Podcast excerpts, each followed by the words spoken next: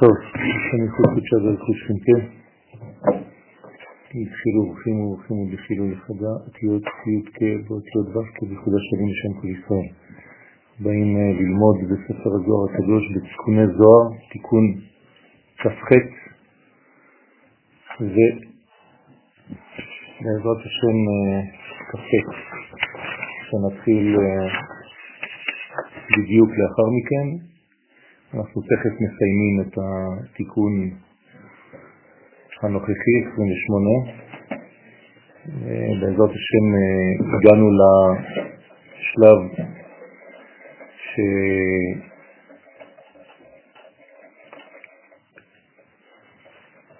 שהשם קנה מראשית דרכו,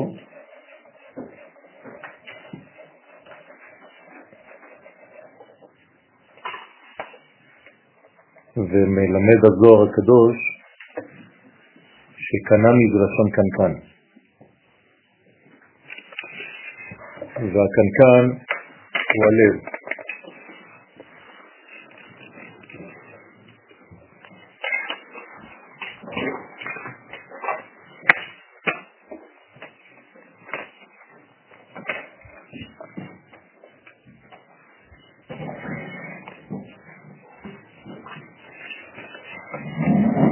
פירושו של דבר שהקדוש ברוך הוא מנקה את ליבו של האדם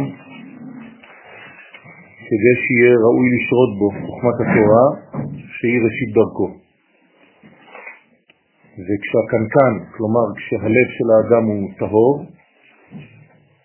אז uh, כתוב בו ונקה. פירושו של דבר שהאדם הזה יכול להיכנס לפרדס התורה, ללמוד את סודות התורה. במילים אחרות, צריך להיות עם לב נקי. ובתנאי כזה, אז כשהוא נכנס, אז לא נאחזים בו החיצונים. חז ושלום, אם האדם אין ליבו נקי, אז נאמר עליו לא ינקה. כלומר, חז ושלום, אם הוא טמא בגלל העוונות, הנפש שלו אינה יכולה לספוג את האור הגדול, ובמקום זה, חז ושלום, נאחזים בו החיצונים להחטיא אותו. לכן כתוב, וזה הכלל שלנו, סוד השם ליראיו. אמרנו שהכלי שמצליח להכיל את הסודות, כלומר את החוכמה האלוהית, זה רק מי שיש לו יראת השם.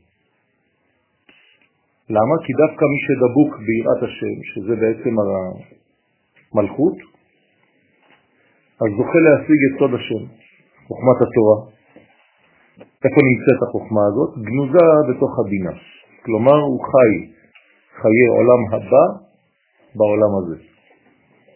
הוא לא הולך לאיבוד בכל uh, קטנוניות של העולם הזה, כי הוא חי כל הזמן במקביל בשני עולמות. אז הוא רואה גם את התוכן הפנימי של הדברים ולא רואה רק את החיצוניות. אדם כזה בעצם מסוגל אה, להתעלות מעל לממוצע של האדם הפשוט שהוא בעצם מנווט כמעט כולו על ידי ההרגשה האנוכית, האגואיסטית. ולכן יש לו כל מיני תנודות של עליות וירידות. אבל כשאדם חי ברובד פנימי, אז יש הרבה פחות תנודות של עליות וירידות. הוא הופך להיות עקבי. ככל שעולים יותר בפנימיות, אז התנועה הופכת להיות יותר ויותר קטנה. עד כדי שבמדרגה העליונה ביותר, הפנימית ביותר של המציאות, נאמר אני השם לא שניתי, שם אין שינויים. ככל שאתה משתנה בעולם הזה, מעליות לירידות, מירידות לעליות, כל הזמן עולה ויורד, עולה ויורד, אין לך עקביות, זה מראה שאתה בעצם עדיין רחוק מהמציאות האלוהית. אדם שהוא קרוב למציאות האלוהית מתחיל להיות אדם עקבי במעשיו, עקבי בהרגשותיו, ולא נופל כל פעם שקורה משהו, אלא מצליח לשרוד באופן אה, אינטואיטיבי ואחרי זה גם לימודי באיזה מין אה, רף מסוים, איזה מין אה, מהירות של שיות. והגענו לעניין הזה של דרש עוד רבי שמעון באופן אחר, ואמר שקנקן דברנש דא איתתה. קנקן של האדם זה אשתו. כלומר, האישה היא הכלי. כשהקנקן טוב, אז הכלי הזה טוב, ולכן הוא מקבל ברכה. זה נקרא גם כן, במסכת סנהדרין אין האישה קוראת את ברית אלא למי שעשה אותה כלי. זאת אומרת שהקנקן האמיתי הוא קנקן שבעצם הגבר בנה בעצמו. בביאה הראשונה האישה נעשית כלי, כלי קיבול, ודרך הכלי קיבול הזה הוא בעצם מייסד אותה, הוא בונה אותה לייחודים הבאים, שבאותם ייחודים הוא יכול כבר להעביר את החסדים בכלי שהוא בעצמו בנה. והיא נקראת גם כוס של ברכה. אז לכן כתוב במסכת נדרים ברמז, לא ישתה אדם בכוס זה וייתן עיניו בכוס אחר. כלומר, שהאדם צריך לחשוב על הכוס האמיתי ששייך לו. הכי צריכה שטיפה והדחה. לכן, כמו הכוס, שאנחנו, לפני שאנחנו מוזגים את היין, אנחנו עושים שטיפה והדחה. כן? הדחה מבפנים, שטיפה מבחוץ, מייבשים את החלק החיצוני ומשאירים לך את החלק הפנימי, רטוב, מוזגים יין, ועל זה אנחנו מוסיפים מים. אותו דבר באישה. האישה צריכה שטיפה והדחה. אם היא דומה לכוס של ברכה, כלומר כוס שראוי לקבל ברכה, אז אותו דבר היא צריכה הדחה מבפנים ושטיפה מבחוץ. מה זה אומר? מבחינה של אישה, שהיא צריכה להיטהר מהנידה שלה. בבדיקת ביתה מבפנים, וצריכה טבילה מבחוץ, להיות טהורה לבעלה. לכן בשבעה נקיים היא בודקת עצמה כמו הדחה, ובמקווה היא טובלת כמו שטיפה. ברגע שהיא עושה את הפעולות הללו, אז היא ראויה לקבל ברכה בסוד הייחוד. עליה נאמר להניח ברכה אל ביתך. כלומר, האישה, שנקרא, שנקראת ביתו של אדם. כמו שכתוב בגמרא, וחיפר בעדו ובעד ביתו בתורה, על הכהן הגדול, ביתו זו אשתו. ועל ידה נמשכות הברכות בבית. כלומר, האדם בעצם מקבל ברכה בבית בזכות אשתו. הגמרא בבבא מציע אומרת, לעולם יהיה אדם זהיר בכבוד אשתו. כן, שאין הברכה מצויה בתוך ביתו של אדם, אלא בשביל אשתו. כלומר, השביל של הזרימה של הברכה זה האישה. כמו שנאמר, בצרה עמנו, ולאברהם היטיב בעבורה. בעבור שרה, אברהם קיבל את מה שקיבל. במילים אחרות, הצינור שדרכו עוברת הברכה העליונה היא תמיד מצד הנוקבה. זה הכלי שבעצם צריך כל הזמן לדאוג לתיקונו. תיקון הכלים, תיקון המידות, איך שתקראו לזה, כל עולמנו בנוי במידות האלה. המידות האלה נקראות בלימה, והקדוש ברוך הוא תולה את העולם הזה, את כל המציאות על אותה בלימה, על אותן מידות. ואם תשימו לב, בעצם כל החיים שלנו מסתובבים, סובבים סביב מידות.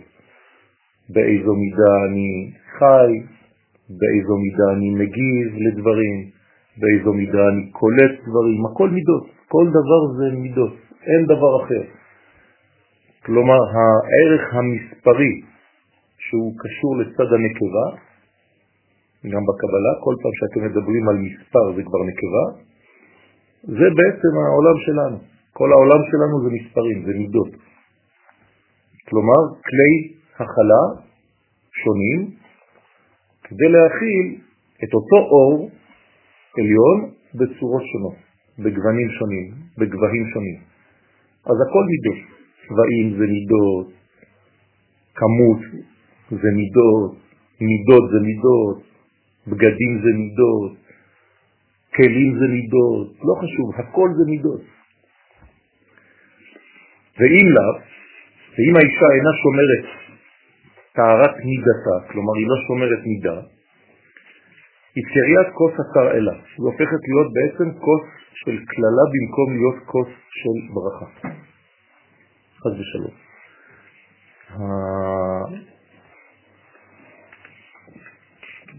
זאת אומרת שבמקום למשוך ברכה מהיקום, ברכות מאת השם, היא מושכת את מה שיש חז ושלום בעולם, בקוסמוס, ביקום, היא מושכת דווקא את הדברים הרעים, כאילו היא הייתה כלי להזמנה של דבר שדומה לה, שהרי אנחנו מזמינים בעצם מה שדומה לנו. נכון? אם אני ירוק, אז אני מושך את כל מה שירוק ביקום. אז אם האישה טהורה, היא מושכת את הטהרה, אבל חז ושלום, אם היא לא טהורה, אז היא מושכת את ההפך. אז במקום שהיין שלה יהיה יין כוס של ברכה, אז יהיה ההפך. ויין בילה, היין שבכוס של אותה אישה, עלה איתמר נאמר על אותו יין תנו שחר לעובד, ויין למראי נפש. כלומר, יש מרירות בכלי הזה, חד ושלום, וזה היין שהוא מקבל זה רק כדי להרוג אותו. אנחנו מכוונים את הכוונה הזאת ביום פורים, ואנחנו בעצם כותבים את שמו של המן, של עמלק, ואומרים את הפסוק הזה, תנו שחר לעובד. אנחנו שמים עליו, על, ה, על הפתק הקטן הזה יין אדום, ומשפשפים אותו עם הרגל על הרצפה, עם הנעליים, ובעצם מחסלים אותו. אתם שמים נייר על הרצפה, כתוב עליו עמלק ואמן, אתם שופכים עליו קצת יין אדום, ואתם אומרים תנו שחר לעובד ויין למראה נפש. ואז מרתקים, זה אקט סימבולי כדי להוציא את העמלקיות שבתוכנו, את ההמניות שבתוכנו, ולסלק את זה מהמציאות שלי, כדי להיכנס לפורים נקי. וזה בעצם חז ושלום, אדם שיש לו את הדבר הזה, זה סימן רע. זאת אומרת, מתי אתה עושה את זה? לא, בפורים. ביום פורים, השנה ביום חמישי. כמי שלא גר בירושלים, מי שגר בירושלים ביום שישי. עכשיו, בשביל מה כל זה? כי היין הוא בעצם אלמנט מאוד uh, פנימי, מאוד עמוק. בעולמנו. זה הנוזל העמוק ביותר שקיים במציאות. זה כמו הדם של האדמה. ולכן תמיד ביהדות אנחנו מעדיפים את היין האדום על כל יינות אחרים. לא רוזה ולא לבן, כן יין אדום דווקא. כי הוא בעצם קולט את האנרגיה בצורה מאוד מאוד משמעותית, וכל מה שאנחנו עושים זה סביב בעצם היכולת שלנו לקלוט. אז היין קולט כל הזמן, אנחנו מרימים את היין כמו קולט ומברכים, מקדשים, כן, וגם כשמרימים כוס יין אומרים לחיים. אנחנו רוצים לקלוט חיים, ולכן צריך להיות כלי נקי. וברגע שאתה נקי, כן, הוא מפרש רש"י, שותים ושמחים ומקבלים עולמם בחייהם. אדם שמצליח להיות כלי נקי כזה, אז הוא שמח. אז הוא לא ממורמר חד ושלום, הוא לא מר נפש כל הזמן. צריך כל הזמן, כל הזמן להרגיע אותו על משהו. זה, זה לא חיים ככה. חבל על הבזבוז הזה. לא רק בגלל שאתה גורם נזק לעצמך, אלא בגלל שאתה מאבד את הכוחות שלך על דברים שהם בעצם מחוץ למערכת האמיתית שעליה אתה צריך לדאוג. אתה פשוט כל האנרגיות שלך הולכות על שטויות. אז רבת, כל החיים שלך רבת. רבת עם מי? עם כל מיני דברים שמסיתים אותך מהדבר העיקרי, האמיתי. כן? לכן, על זה נאמר, אחות לנו קטנה ושדיים אין לה. כן? במקום ש... וגם כשיש לה שדיים כבר, אז השדיים שלה, חז ושלום, מוציאים חלב מר. שדיים דילה, עם נון השדיים שלה הם אשכולות מרורות, שמשפעת שפע מר, כי אשכולות טובות, כן, משפיעות שפע יין בריבוי. כמו כן, השדיים משפיעות חלב בריבוי לתינוקות.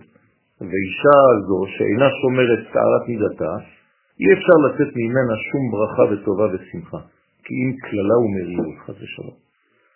זה דברים קשים כאן שהזוהר אה, מתיך, כן, בפנינו, אבל אנחנו צריכים לקחת את הדברים האלה לתשומת הלב. כמובן שלא מדובר רק בנשים, מדובר גם בגברים, ביכולת שלנו לקלוט. וככל שהכלי שלנו נקי יותר, זך יותר, אז יש לנו פחות אה, תנודות כאלה, שחז ושלום, במקום להיות בשמחה, אנחנו בהפך, ואנחנו לא צריכים להיות בהפך. לכן אנחנו חוזרים, אבל יין דקוס דברכה, יין של קוס של ברכה, כלומר היין של השכינה, הנקראת קוס של ברכה, אז על אותו יין נאמר, עליה נאמר, ויין ישמח לבב אנוש. זה היין האמיתי. איך אפשר לדעת ממה אתה בנוי בפנים? פשוט מאוד, אה, כשאתה שותה. נכנס יין, יצא הסוד של מי? שלך. אז אתם רואים אדם ששותה והופך להיות חזיר, זאת אומרת שבפנים הוא חזיר, ורק נתנו לו לשתות כדי לגלות את החזירות. אבל אם הוא צדיק, אז כשהוא שותה, אז יוצאים בעצם סודות, דברי תורה ודברי עומק ותוכן של החיים, של המציאות. הוא לא יכול לשקר. לכן צריך להיזהר מאוד למי נותנים ומי צריך להכיר את נפש בהמתו. כל אחד צריך להכיר את עצמו, איפה הוא נמצא, ולהיזהר בדבר הזה. היין האמיתי, יין של קדושה, והכלי האמיתי שכולל את אותו יין, זה בעצם יין שמשמח.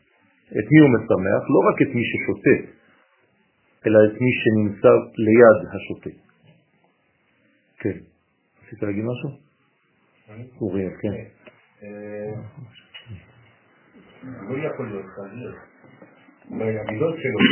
לא משנה, זה מה שהוא מגלה. מה שהוא מגלה זה מה שמעניין. הוא מגלה את המידות שלו, מידות הרעות. בסדר, אז אותו דבר. זאת אומרת שהוא מגלה שהוא לא תיקן את מידותיו. זה נקרא חזירות שבו. אני לא מדבר על הנשמה הפנימית שכל אחד מאיתנו, כל אחד מישראל הוא קודש, קודשים. זה בוודאי, אבל הלוואי ואת זה היינו מגלים. בדרך כלל זה לא מה שאנחנו מגלים. אם היינו חיים בהשוואה, בנאמנות לאותו תוכן פנימי, אז בוודאי שהיינו מוציאים רק טוב. הבעיה זה שיש מידות שצריך לתקן אותן, ואם אדם לא מתקן את המידות, בסופו של דבר זה גם, גם הטוב הפנימי, כשהוא יוצא, הוא יוצא דרך אותה מידה. אז אותה מידה מקלקלת את התוכן הפנימי, כי היא מראה בעצם תוכן טוב בכלי מקולקל. זה עוד יותר מסוכן, למה? כי זה שימוש בערכים, בערכים של קודש, בכלים לא נכונים. אז אתה גונב את, הכ... את, ה... את האור האלוהי ומביא אותו בכלים חל ושלום שהם לא נאמנים לקודש הפנימי הזה. הרי למה יש עונש? בגלל שאתה משתמש בכוחות אלוהיים בכלים מגעילים. זה בדיוק העניין. אין לנו ספק שהכל תוכן טוב בפנים, אבל כל דבר שהוא טוב בשורש, והכל טוב בשורש, כשהוא יורד לעולם הזה הוא מתלבש במידות. אם הוא מתלבש במידות לא טובות, אז מה אכפת לנו שהקודש הוא בפנים טוב? מה שאתה רואה בחוץ זה מידה לא טובה. בסופו של דבר אמרתי לכם, הכל מידות. הכל. כל בן אדם ש, שחד ושלום מקלל והכל וזורק ועצבני ולא יודע מה, הפנים שלו הוא טוב, אבל מה, מה אתה רואה בחוץ? את הגילוי הזה. הגילוי הזה הוא מקולקל. אז הוא מקלקל אמנם לא את השורש הפנימי, אבל זה מלביש על מציאות לא נכונה, חז ושלום. כמו חסד, אמרנו, אדם שבא על אחותו, זה, זה, זה נקרא חסד, אבל זה קלקול, גילוי עריות. הוא בחר פה במוצא יין לצמח לבב אנוש.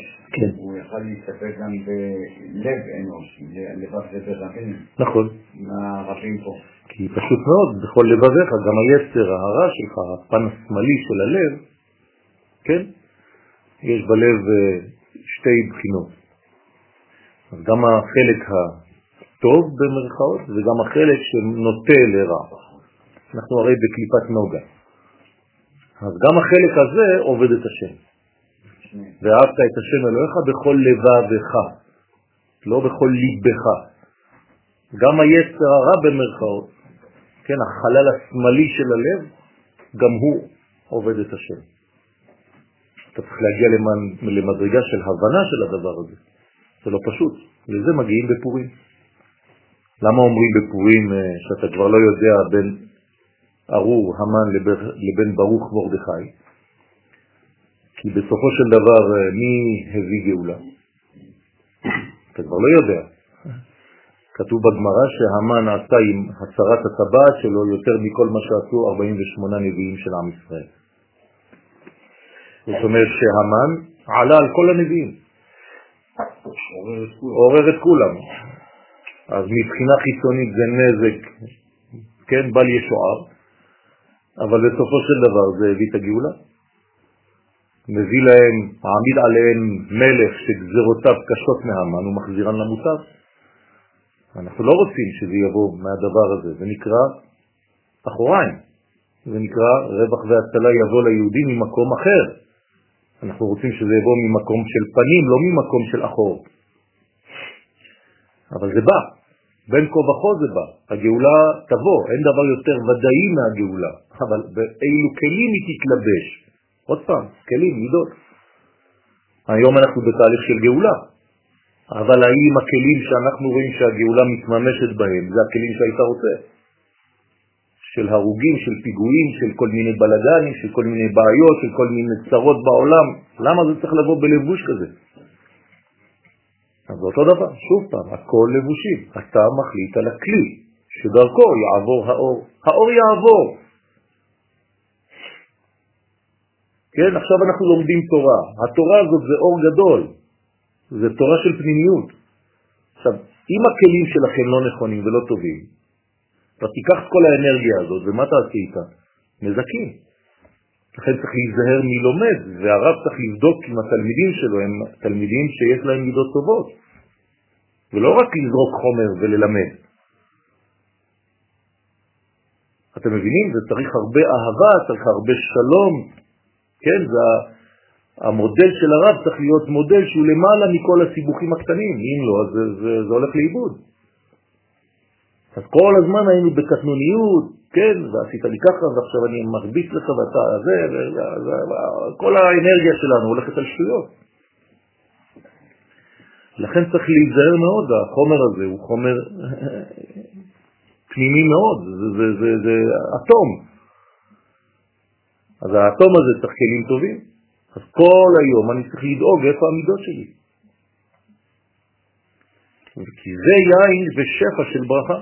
ותמן כי על זה נאמר פיקודי השם ישרים משמחי לב. זה מה שצריך לבוא בסוף. אתמול הלכתי לתוכנית טלוויזיה, רדיו, רדיו טלוויזיוני, כן?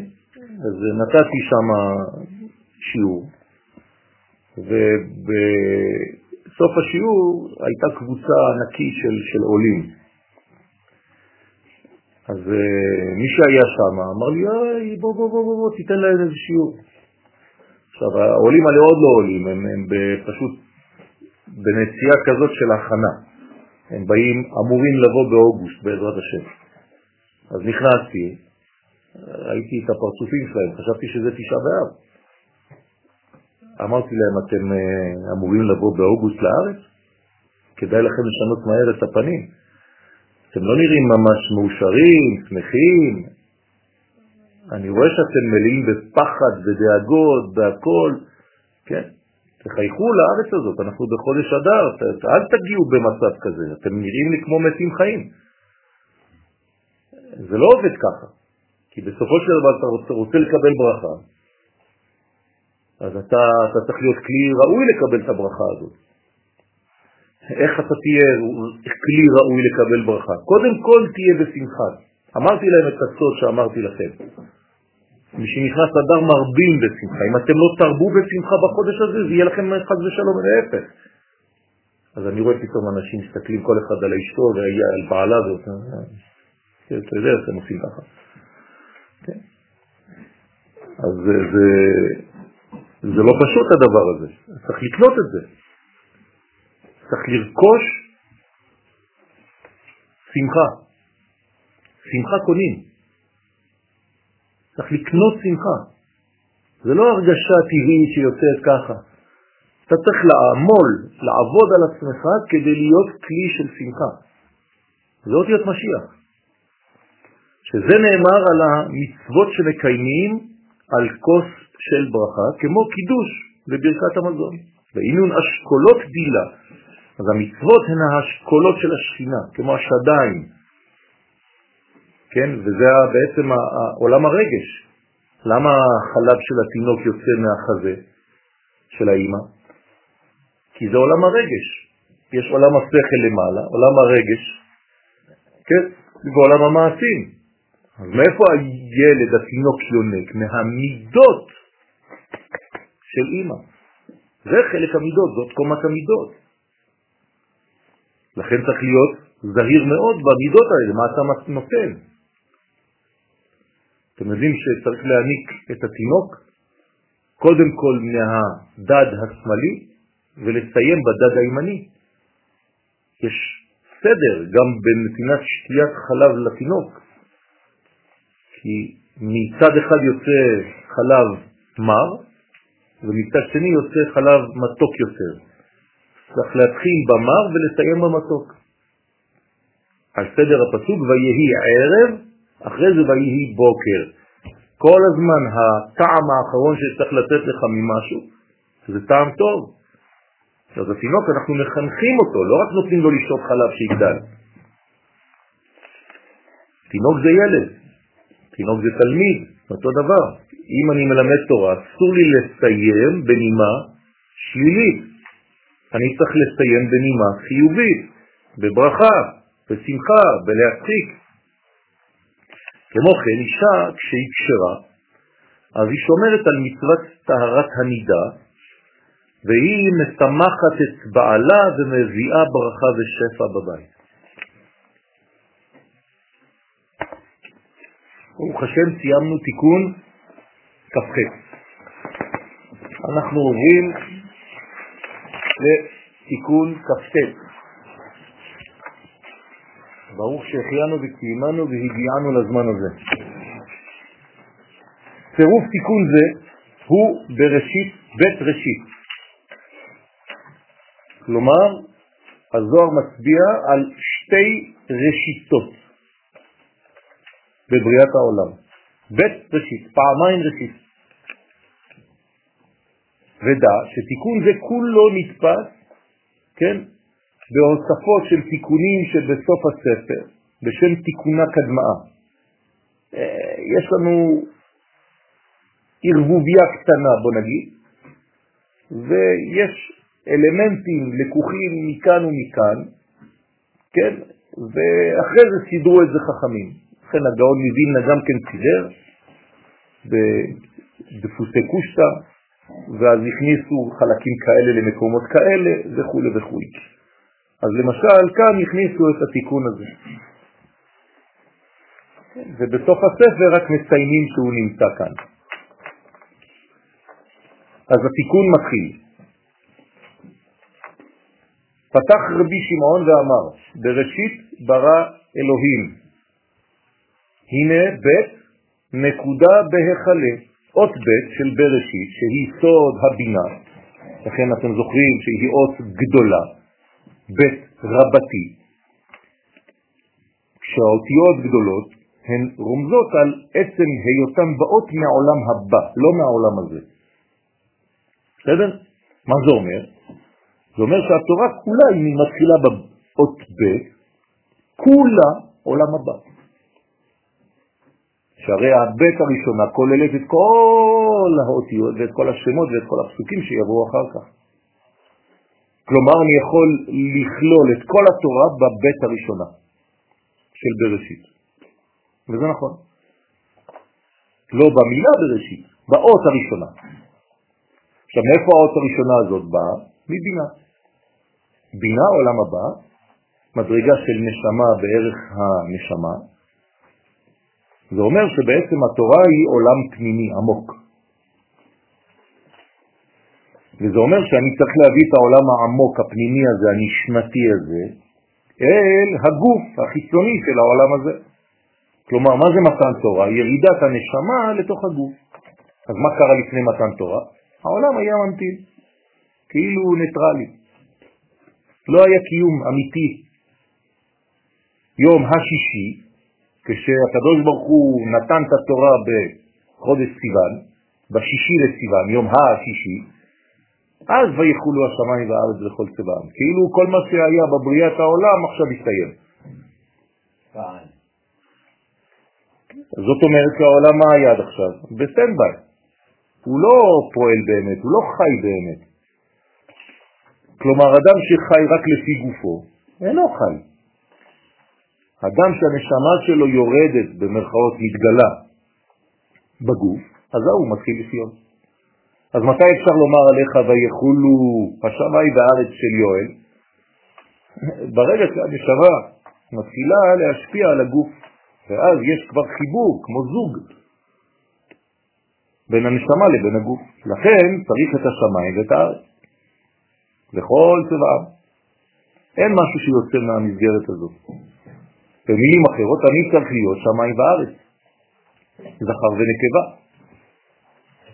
לכן יש באות בית הראשונה הזאת דגש. כלומר, נקודה קטנה בתוך הבית. כאין אותיות שהיא סוד חוכמה הנקראת רפית. זאת אומרת שכשאני מסתכל על האות הראשונה של התורה, אז יש לי בעצם בינה,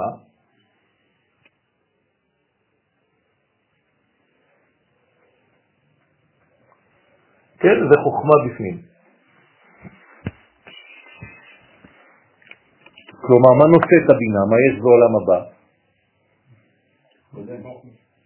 גם בעולם הבא יש עולם הבא. אז זה העולם הבא שלי. אבל גם לעולם הבא יש עולם הבא. מה עושים מתים? מתפללים לעולם הבא שלהם. המת זה לא הפסק, גם המתים מתקדמים. פותחים להם את הספרים בכל ראש שנה. ספרי חיים וספרי מתים פתוחים לפניך. כלומר, פותחים את הספר של המת ואומרים לו, טוב, מה עושים איתך השנה?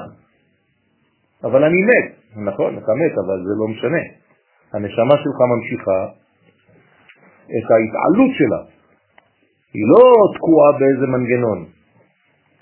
אז אותו דבר, יש לנו את האות הקטנה הזאת, שהיא החוכמה שנמצאת בתוך הבינה.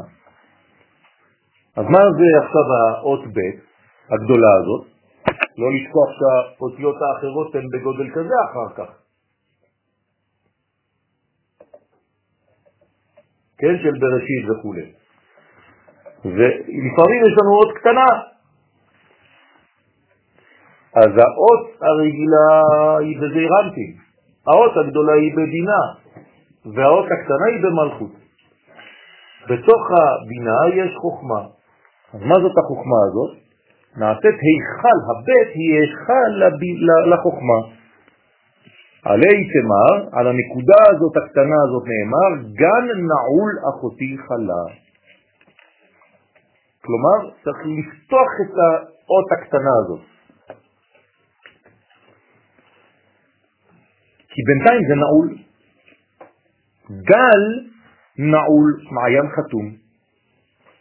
מה זאת אומרת שזה מעיין חתום? מי נקרא מעיין חתום? אמר, דה נקודה זו היא הנקודה שבתוך הבית, דהיינו החוכמה שבתוך הבינה. היא צריך לפתוח אותה. זה לא סתם נקודה, מה היא עושה פה? רק היא אומרת לך ב, כדי שתדגיש, קוראים לזה מפיק. לא. מבחינה תחבירית, אז אנחנו מדגישים, עד כדי כך שאין לך אות יותר חזקה מאשר האות ב'. אין לך אות יותר חזקה מזה, כי זה ממש, אתה רואה שזה ב, זה כמו צבע. אין לך צבע יותר צבע מאדום. אז באותיות אין לך אות יותר אות מאשר האות ב', כלומר זה ההתחלה של העולם הזה. כי זה חייב להיות פלורלי, דואלי. אבל בפנים יש תוכן, חוכמה, שהיא סוד מעיין החתום ונעול בתוך הבינה. ואני כל החיים שלי מנסה לפתוח את המעיין הזה. להוציא אותו מהמנעולים, של מעליך מעל רגליך. מה אני הוא נעול? בילה. מי הוא שנועל את הבית של הבינה? מי נועל את זה? שהחוכמה שבה תהיה מעיין חתום, אומר דא אות ו' וסתים להיכלה. זוהי האות ו' שסותמת את ההיכל. והיינו ניצוץ הגבורה היוצא ממוחה סתימאה בארי חנפין. כאן אנחנו נכנסים יותר לעומק. כן, מה זה הניצוץ הזה? מאיפה באה הגבורה הזאת שנועלת? כי כדי לנעול משהו צריך להיות גיבור. זה גבורה. אז זה בא משורש הגבורות. איפה שורש הגבורות? במוח סתום, במוחה סתימאה בארי חנפין. כלומר במדרגה הרבה יותר גדולה, שנקראת ארי חנפין, זה כבר אבא. אז מי שסוגר שם זה הכוח של אבא. איפה הוא נמצא? בתוך המעיים, בתוך הבטן של האימא, שהוא סוד אות ו' בחינת קו המידה, והוא הסותם את האות ב'. ובא התעביד מם סתימה, ובאות ו' נעשית האות ב' מם סתימה, כאילו אני שם פה אות ו'. אז סגרתי עכשיו את הבית, ויש לי עכשיו חוכמה פנימית, שמי שלא יודע איך לעשות, אז הוא סגור עכשיו, הוא לא יכול לצאת. אז האות ו' כאן סוגרת לי את כל המעבר. ואמר איהי מם רבתה, היא סוד אות מם הגדולה שבפסוק ולמרבה המשרה, כן? זה לא מילה מרבה. ולמרבה, כן, יש פה טעות, ולמרבה המשרה, באמצע המילה יש מם, סגורה. אין דבר כזה בעברית. אז אומר לך שמובא במסורה, כי המם הזו, אף על פי שהיא באמצע התיבה, היא מם סתומה, שהיא רומזת על הבינה שבה, כן, רבה הממשלה. כי נתרבה ביסודה שפע של החוכמה שחתום ונעול בתוכה. אז אם יש לך מילה בעברית כמו משרה, כן? מרבה המשרה, ובמרבה, למרבה המשרה יש לך מם באמצע המילה שהיא תחה, כן? הוא, הוא למרבה, מם. ראיתם פעם מילה כזאת? עם מם באמצע, סגורה. אז מה זה בא לומר לנו? יש מילה כזאת בתנ"ך. זה אומר שיש בעצם שם חוכמה גדולה, פנימית, שצריך לפתוח אותה. אז מזמינים אותך פה. אומרים לך, תראה, יש לך משהו גן נעול. אחרי גן נעול יש לך גל, תגלה. כמו מגילה, מגליה. אומר הרב קוק על מגילת אסתר, אל תקרא מגילה, אלא מגליה. צריך לפתוח, כן, כמו במגל, כן, לדעת מה יש בפנים. והי נקודה עלי תמר, ועל נקודה זו של חוכמה נאמר, והחוכמה מאין תימצא, כן, תבוא. במילים פשוטות זה אומר שהחוכמה הזאת באה ממדרגה של עין. היא קשורה לאין טוב. אם אני לא פותח את זה, ונעלמה מעיני כל חי. בני אדם לא יכולים להבין את הדבר הזה, זה דבר מאוד פנימי. כי אי אפשר להשיג אותה כלל. חוכמה עליונה מאוד. ומעוף השמיים נסתרה, אפילו מן המלאכים הנקראים עוף השמיים, אותה חוכמה היא נסתרת. אף יצור שנברא לא יכול להשיג את המדרגה הזאת. ואמר עוז והי נקודה הוא נקודה זו של החוכמה שבה כלולה המלכות. כן? עכשיו, בתוך הנקודה עצמה אנחנו רואים את המם שבניתי לכם פה. כלומר, המם שבניתי לכם פה, מאיפה היא נולדה? מהיוד הקטנה הזאת, אני פשוט פתחתי את היוד, עשיתי אותה גדולה, וכשאתה עושה אותה גדולה אתה שם לב שגם בפנים יש אוויר בעצם. אז זה כמו מם, סתומה, דרך הוו הזאת. לכן, מה גנוז בתוכה? המלכות, כי בסופו של דבר מה שיבוא בסוף גנוז בהתחלה. במילים אחרות, באות הקטנה הזאת, כל התורה כולה, הפנימית, החוכמה של התורה, זה רצון להגיע למלכות. אבא יסד ברטה. האבא הוא זה שמייסד את המלכות. כלומר, בבינה לבד אתה לא תבין מה יש בפנים, אתה חייב את הנקודה הזאת בפנים. אבל יש אבא גם קודם.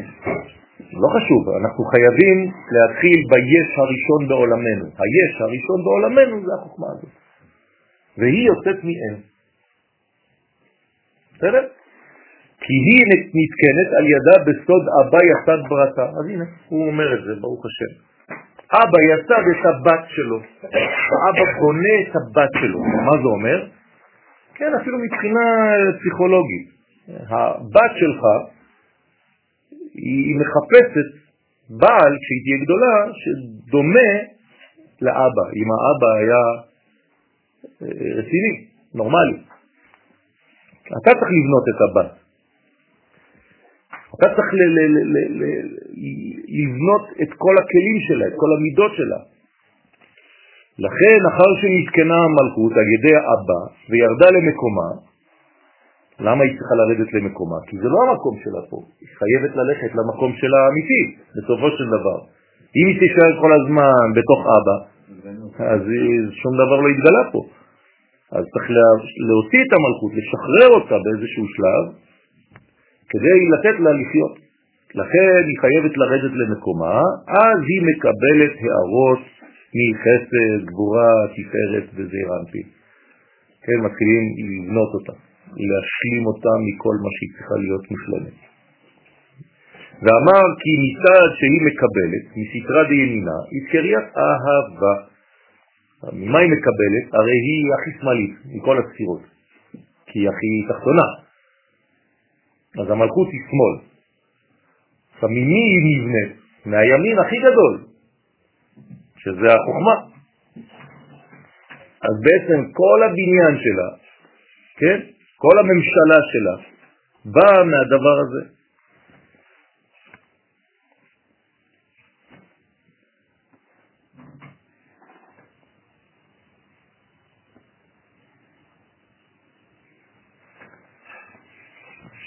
לכן, נקודה זו של החוכמה, משם נתקנת המלכות. על ידי אבא וירדה למקומה, אז היא מקבלת הערות מחגת בזה, ואמר כי מצד שהיא מקבלת מסתרה דימינה, אז היא נקראת אהבה. מצד החסד שבימין.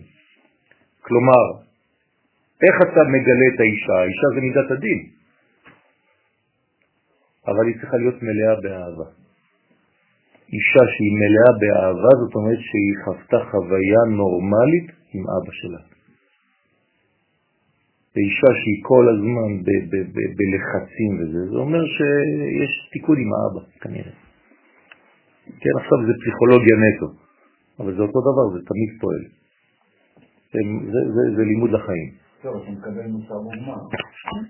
כי אהבה מושרשת בחסד. אז אם האבא ידע להשפיע חסדים, כן, אז זה ממלא את המלכות. מסתרא דסמלה, התקריית יראה, ומצד שהיא מקבלת, מצד הגבורה שבשמאל, היא נקראת יראה. אז בעצם החסד בונה את היראה. אברהם הוליד את יצחק. נכון? כלומר, מאיפה יצאה מידת הגבורה? מהחסד, שנאמר, אלה תולדות יצחק בן אברהם, אברהם הוליד את יצחק. החסד הוליד גבורה. כלומר, מה זה החסד האמיתי? חסד שמוליך את החסדים, את האהבה, דרך מידות נכונות, דרך גבול, ולא סתם. אדם שאין לו גבולות, יפשפש במעשיו, יש לו בולמוס, וכל דבר שהוא עושה זה קיצוני. זה לא נכון לחיות בצורה כזאת. צריך כל הזמן לחפש איפה המידה הנכונה. נכון. אברהם הוציא מדרגה, הוליד מדרגה שהייתה בו, אבל כל עוד היא בתוכו, הוא לא יכול לממש אותה. חייב להוציא אותה החוצה. כי יראה מושרשת בגבורה. ומסתרא דעמודה דאמצעיתא את קריאת תורה, ומצד שהיא מקבלת מן התפארת שבקו אמצעי, אז היא נקראת עכשיו תורה, כי התורה מושרשת בתפארת. עכשיו זה לא הסתיים שאברהם הוליד את יצחק. שניהם ביחד עכשיו מגלים עוד שלב שהיה גנוז באברהם הראשון, שעבר עכשיו דרך יצחק ועכשיו מאפשר לאברהם לגלות את הפן השלישי שהוא התפארת. ומשם, מהתפארת הזאת יוצאת התורה. האותיות הרגילות, זה הרנתי. ואז זה הולך עד המלכות. אז הבינה, האות הראשונה, עולם הבא, בתוכה יש חוכמה, שגנוזה באינסוף, הוציאה זעירנטי, תפארת, שצריכה להגיע למלכות. כן, אתם רואים שהמילה בראשית בנויה מכל זה. כלומר, יש לך בית, יש לך ראשי, שהולך לתו של בראשית. כן. אז המילה בראשית יש לה הכל. חוכמה, בינה, מתגלה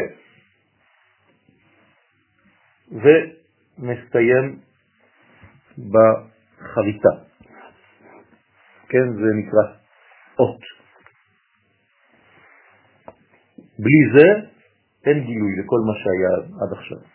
כן, ראה רבי נחמן, תורה א'. חייב שיהיה תו בתוך המציאות הזאת. לכן זה גם לא מבחינה אה, סמנטית, זו טעות לומר בראשית ברא אלוהים את השמיים ואת הארץ, נכון? היינו צריכים לומר בראשונה, או בראשית, או בראשית הבריאה. הסמיכות הזאת היא לא יכולה להוביל לשם פועל אחר כך. זאת אומרת שלא מדובר כאן בעניין של זמן, שנקרא בראשית, בהתחלה, אלא במדרגה שנקראת ראשית. ובאמצעותה, בראשית, באמצעות הראשית, בתוך הראשית, בשביל הראשית, ברא אלוהים את השמיים ואת הארץ. מי זה הראשית הזאת? אז דרשו חז"ל, התורה וישראל. שניהם נקראים ראשית. אז תוציא ראשית ותכתוב במקום זה ישראל. בישראל ברא אלוהים את השמיים ואת הארץ. הוא בתורה, מה? דרך אגב, זו המילה האחרונה של התנ"ך. ישראל, כן. לא של התנ"ך, של התורה. כן. המילה האחרונה של התנ"ך זה לעלות לארץ ישראל. ואני לא זוכר. נו, תפתח. במה מסתיימת התורה? לא, לא, כל התנ"ך. מה המילה האחרונה של כל התנ"ך? ויעל. זה, זה העלייה לארץ ישראל. ויעל בראשית. תקרא לנו את הפסוק. כה אמר כורש פרס. כל ממלכות הארץ נתן לי אדוני אלוהי השמיים והוא פקד עליי לבנות לו בית בירושלים אשר ביהודה. ויבחן מכל עמו אדוני אלוהיו עמו ויעל. מה זה אומר? שכל התורה זה בשביל לבנות בית בירושלים ולעלות לארץ. אל תחרטטו לי שצריך לעשות חיים יהודיים בחו"ל. בסדר? כלומר, אני יכול להביא לכם כמה קילו של אה, מקורות, שהכל הולך רק לאותו כיוון. אין אפשרות אחרת, צריך להפסיק לשקר. והיא היא מצווה והמלכות בעצמה היא סוד המצווה. כלומר, למה המלכות היא סוד המצווה? כי בפועל. הוא מפרש, בעמודה דאמצעיתה כליל תרוויו, כי עמוד האמצעי, שהוא התפארת, כולל את שניהם, הן את קו הימין והן את קו השמאל. וגין דאי הוא וו כליל דאי נון לינה וסמלה, לפי שהתפארת שהוא, כן, הוו של שם הוויה, כשאותה תפארת, שזה הוו, עולה למעלה, לדעת, אז היא כוללת את האותיות יודקה, שהן חוכמה שבקו ימין ובינה שבקו שמאל. הבנתם את זה? התפארת היא קו אמצעי, נכון? בי"ק ו"ק. אז אם זה קו אמצעי, אני לא יכול לכתוב עכשיו אותיות י"ק ו"ק, אבל אני אכתוב י"ק ככה, זה ימין ושמאל, אתם מסכימים? ופה הו"ד, היא באמצע, והמלכות גם כן פה. אז יש לי י"ק, שזה אבא ואמא, ימין ושמאל, וו"ק. עכשיו, הנשמה של הו"ב הזאת, איפה היא? בדעת. נכון? זה נשמתה. לכן איפה נמצאת הדעת? בין החוכמה לבין הבינה. זה מה שהוא אומר פה. זאת אומרת שזה הופך להיות בין חוכמה לבין בינה. זהו. ואי הוא ו' באמצעיתה כלי סרבאי, והתפארת הוא ו' וסוד קו אמצעי. העולה עד הדעת הכולל את שניהם. כלומר, ממה בנויה הדעת שלך, חוץ מטכניקה? אם יש לך חוכמה ובינה, אל, ת, אל תחרטט לי עכשיו. אם אין לך חוכמה ובינה, אז אין לך דעת. כי הדעת היא נמצאת בול באמצע. מה זה דעת? חיבור. מאיפה היה יוצא הדיבור האלוהי? מבין שני הקרובים. זה הדעת. מי קשור פה? משה רבנו, לכן משה שומע את מה שיוצא מבין שני הקרובים. אפשר להתייחס לקרובים גם כן שמאל וימין, זכר ונקבה. מה זה אפשר? וקבלה. זה רק זה. אין משהו אחר בקרובים. זה רק זה. זה, זה, זה, זה הזכר והנקבה של כל המציאות. רק משם יוצא הדיבור האלוהי. במתח שביניהם. והמתח שביניהם נקרא דעת, ודעת זה משה. כשאין את זה, אנשים נמצאים בגלות. כשיש את זה, נמצאים בגאולה. לכן הגואל זה משה. חייב לבוא מהדעת. זאת הגאולה. למה משה לא מופיע בפרשה? תצווה. אה, סליחה, כן, תצווה. למה הוא לא מופיע? מה, בגלל שהוא ביקש לא להופיע? למה? כן, אבל למה? מה זה אומר?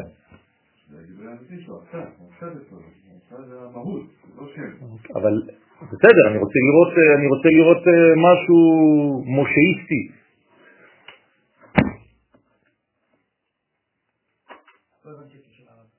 למה משה לא מופיע בפרשה? תצווה, השם שלו לא מופיע. זה הפרשה היחידה שלו. כן, כן. פשוט מאוד, כי אנחנו לא עוסקים עכשיו במשכן של אהרון. המשכן שאנחנו עוסקים בו השבת הזאת זה משכנו של אהרון. יש משכן של משה ויש משכן של אהרון. מה זה אומר? שזה משכן אידיאלי, מה אין במשכן של משה, למשל? אין אותם כלים. פעם מדברים על משהו, פעם מדברים על משהו אחר. אתם ראיתם פעם משכן דומה למה שהיה לפני? שום משכן ושום מקדש לא היה הרפליקה של מה שהיה לפני. כל משכן היה לו משהו אחר. למה? פשוט מאוד, המשכן מתלבש לפי הדור. דור כזה זה כלי כזה, אז הוא מכיל את אותו אור עליון בלבוש חדש. זה גם לצפות למשהו בוודאי, צריך לדעת ממה זה בנוי. למשל, מה אין במשכן שיש במקדש? חלונות. אין חלונות. במשכן אין חלונות. למה? אה? אתה יכול לעשות, בסוכה יש לך חלונות גם כשזה בד. מה עזוב? נו, למה אין חלונות? תהיו קצת יותר עמוקים. יפה, כי אנחנו עדיין לא יכולים להשפיע כלפי חוץ. אדם שיש לו חלון, הוא רואה החוצה. במשכן אתה אפילו לא אתה, מה אתה רוצה כבר להשפיע החוצה? תבנה את עצמך קודם. רק יצאת ממצרים. סוג של רחם, כל הארץ בבית המקדש השלישי, זה הולך להיות הכל שחור. יפה. דרך אגב, איך קוראים לח- לחלונות האלה? אטומים שקופים. חלוני אטומים שקופים. מה זה אטומים שקופים? אתה ראית פעם חלון כזה? כן, נרות שקוף. אטומים שקופים. תלוי כלפי מה? כלפי מי? נכון, אז יש מחלוקת, האם זה רחב בחוץ או רחב בפנים, יש מחלוקת, לא כולם מסכימים אצל החכמים. איך זה היה? אז אני חוזר לעניין, כל דור יש לו מקדש אחר. מה אין במשכן של אהרון? מה יש במשכן של אהרון שאין במשכן של, של משה? מה אין? תסתכלו, אתם רואים, למה, למה התורה, מה אתם חושבים שהתורה חוזרת, אין לה מה לעשות, היא חוזרת, כבר נרדמים אתם בפרשיות האלה, נכון? מה אין? אין את כל מה שקשור לכפרת אבונות. למה? כי אצל משה אין אבונות. משה זה משכן שלא לוקח בחשבון את הנפילות הקטנות שלך כבן אדם. יפה. לכן זה משכן גבוה מאוד, אידיאלי, זה מודל. יש משכן אחר, אל תדאג, גם לבעיות שלך נפלת, אתה יכול לבקש כפרה, אתה יכול להביא קורבן, זה כבר משכן הארון. לוקח בחשבון את הנפילות שלך, את החולשות שלך כבן אדם. אבל מה אומר הקדוש ברוך הוא למשה? ואתה אקרב אליך את הארון אחיך, נכון? מה זה אקרב אליך? הוא צריך כל הזמן לשאוף למשכן שלך. לא משה צריך להתקרב למשכן של הארון, הארון צריך להתקרב למשכן של משה. כלומר שתמיד יהיה לך מודל של שלמות. אל תתרגל לנפילות שלך. הוא נעלם בגלל שהוא יפה. לכן כתוב, ואתה אקרב את הארון אחיך, לא כתוב משה, ואתה אקרב את הארון אחיך. במילים אחרות, עכשיו אנחנו עוסקים בפרשה שלנו, עכשיו תתראה רק במשכן של הארון, של כל החולשות האנושיות. אבל אל תתרגל לזה. אל תעשה הנחות לעצמך. אם המשכן האידיאלי נעלם, אז אין למה לשאול. הוא היה לפני, שבוע שעבר. הוא נעלם? הוא לא נעלם, הוא פשוט עכשיו אמרו לך, עסקנו במשכן האידיאלי, עכשיו אנחנו עוסקים במשכן הזה, בינתיים אתה לא רואה את משה, אבל בסוף כתוב ואתה קרב אליך. הוא שואל, אם אני רוצה אהרון, להתקרב אליו. הוא כבר היה. למה קדם המשכן של משה למשכן של אהרון בתורה? היה כבר, זהו.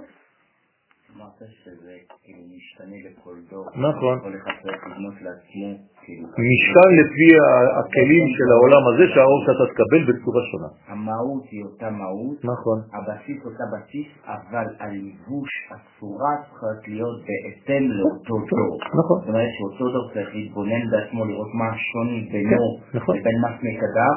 ואז לתאם את הדבר כן, על פי. כן, לא רק בינו. לסמוך על מה ש... נכון, בינו שנות דור ודור. מה זה בינו שנות דור ודור? אדם צריך לדעת ממה בנוי הדור שלו, שיקבל בינה. אני לא יכול לדבר אל הדור הזה כפי שדיברתי עם הדור הקודם. בסדר? אני לא יכול לדבר איתו ככה. יש דברים שקשורים למצב הזה. להבדיל אלף הבדלות, איינשטיין אמר לבת שלו לפני שהוא מת, כן, אני הולך לגלות לך סוד, תשמרי אותו כמה שיותר, אולי שנים, אולי עשרות שנים, עד שלא תוכלי כבר לחסות את זה, תגלי, כי הדור לא מסוגל לקבל את הסוד שאני הולך להגיד לך. להבדיל, גם בחול זה אותו דבר. תגלי את זה אחר כך. אז זה בדיוק מה שקורה פה. לכן היראה מושרשת בגבורה, מסתרה דעמודה דאמצע עיקרי התורה, מצד שהיא מקבלת מן התפארת בקו ימין, זה בעצם י"ק.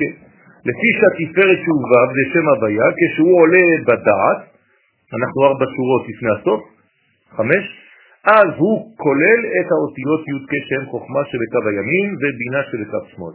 ואי הוא באמצעיתה כליל תרוויו, והתפארת הוא בסוד קו האמצעי העולה עד הדעת הכולל את שניהם. ושכינתה התאה מצווה כלילה מארבע עטבן, והשכינה התחתונה היא כבר כלולה מארבע אותיות.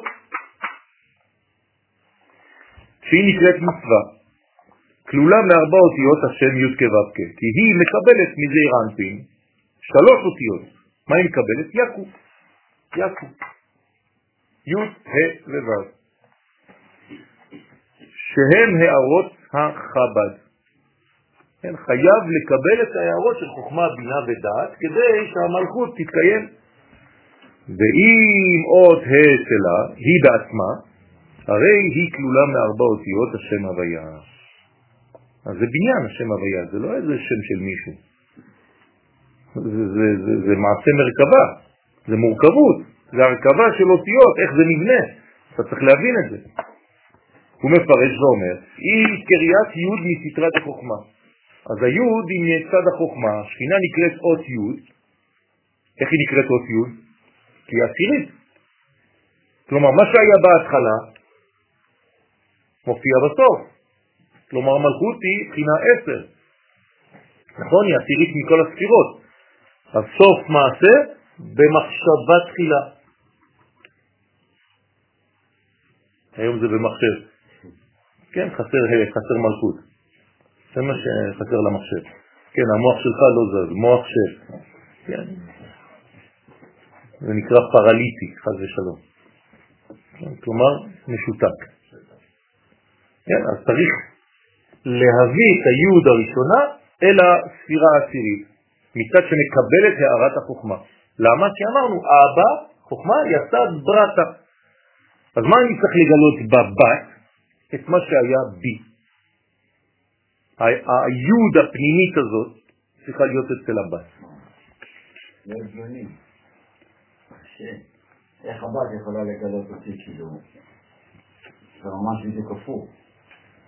אתה צריך לגלות אותה, זה מה שאתה אומר. לא יודע. אז למה אתה אומר זה הפוך? אני אומר, זה... לא, אם אתה אומר הפוך, זאת אומרת שהבנת מעלה, אה, יש פה מהלך.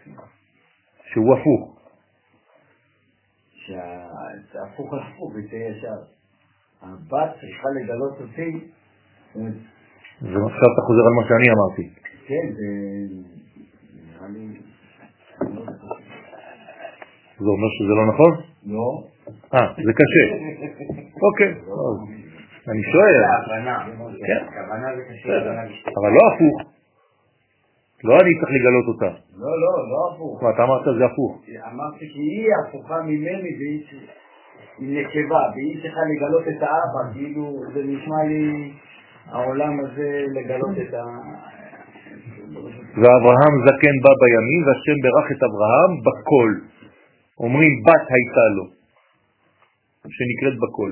כלומר, אברהם, השורש הראשון, צריך להתגלות בכל. ומלכותו בכל משלה. אז אם יש לך בת, תקרא לה בכל. אז ה' מסתרא דאימה אילה ונקראת אות ה' מצד שמקבלת הערת הבינה. אז למה קוראים לה מלכות ה'? הרי היינו צריכים לקרוא לה י', נכון? אם היא דומה לאבא שלה. אז אומר לו, היא חייבת לבוא דרך לבוש. אי אפשר לגלות את המלכות סתם ככה בשורש כמו שהייתה בהתחלה, אם לא מה עשינו. המגמה היא מה? לגלות לבושים כדי לגלות את התוכן בעולם הזה. אם היינו בעולם של לופטמן, כן, פורחים באוויר, אז לא היה צריך, אז היינו נשארים י' למעלה, בכלל לא צריך לבנות שום מלכות. ברגע שאתה נולדת לעולם של חומר, אתה צריך לגלות את האות י' בתוך חומר הבריאה, לכן חייב לבוא בלבוש. מי נותן את הלבוש? האימא. אז היא דומה לאימא שלה בלבוש, והיא כוללת בתוכה את האבא. המנטליות שלה זה המנטליות של אבא, אבל בלבוש שלה היא דומה לאימא, שהיא חייבת להיות כלי כיבוד.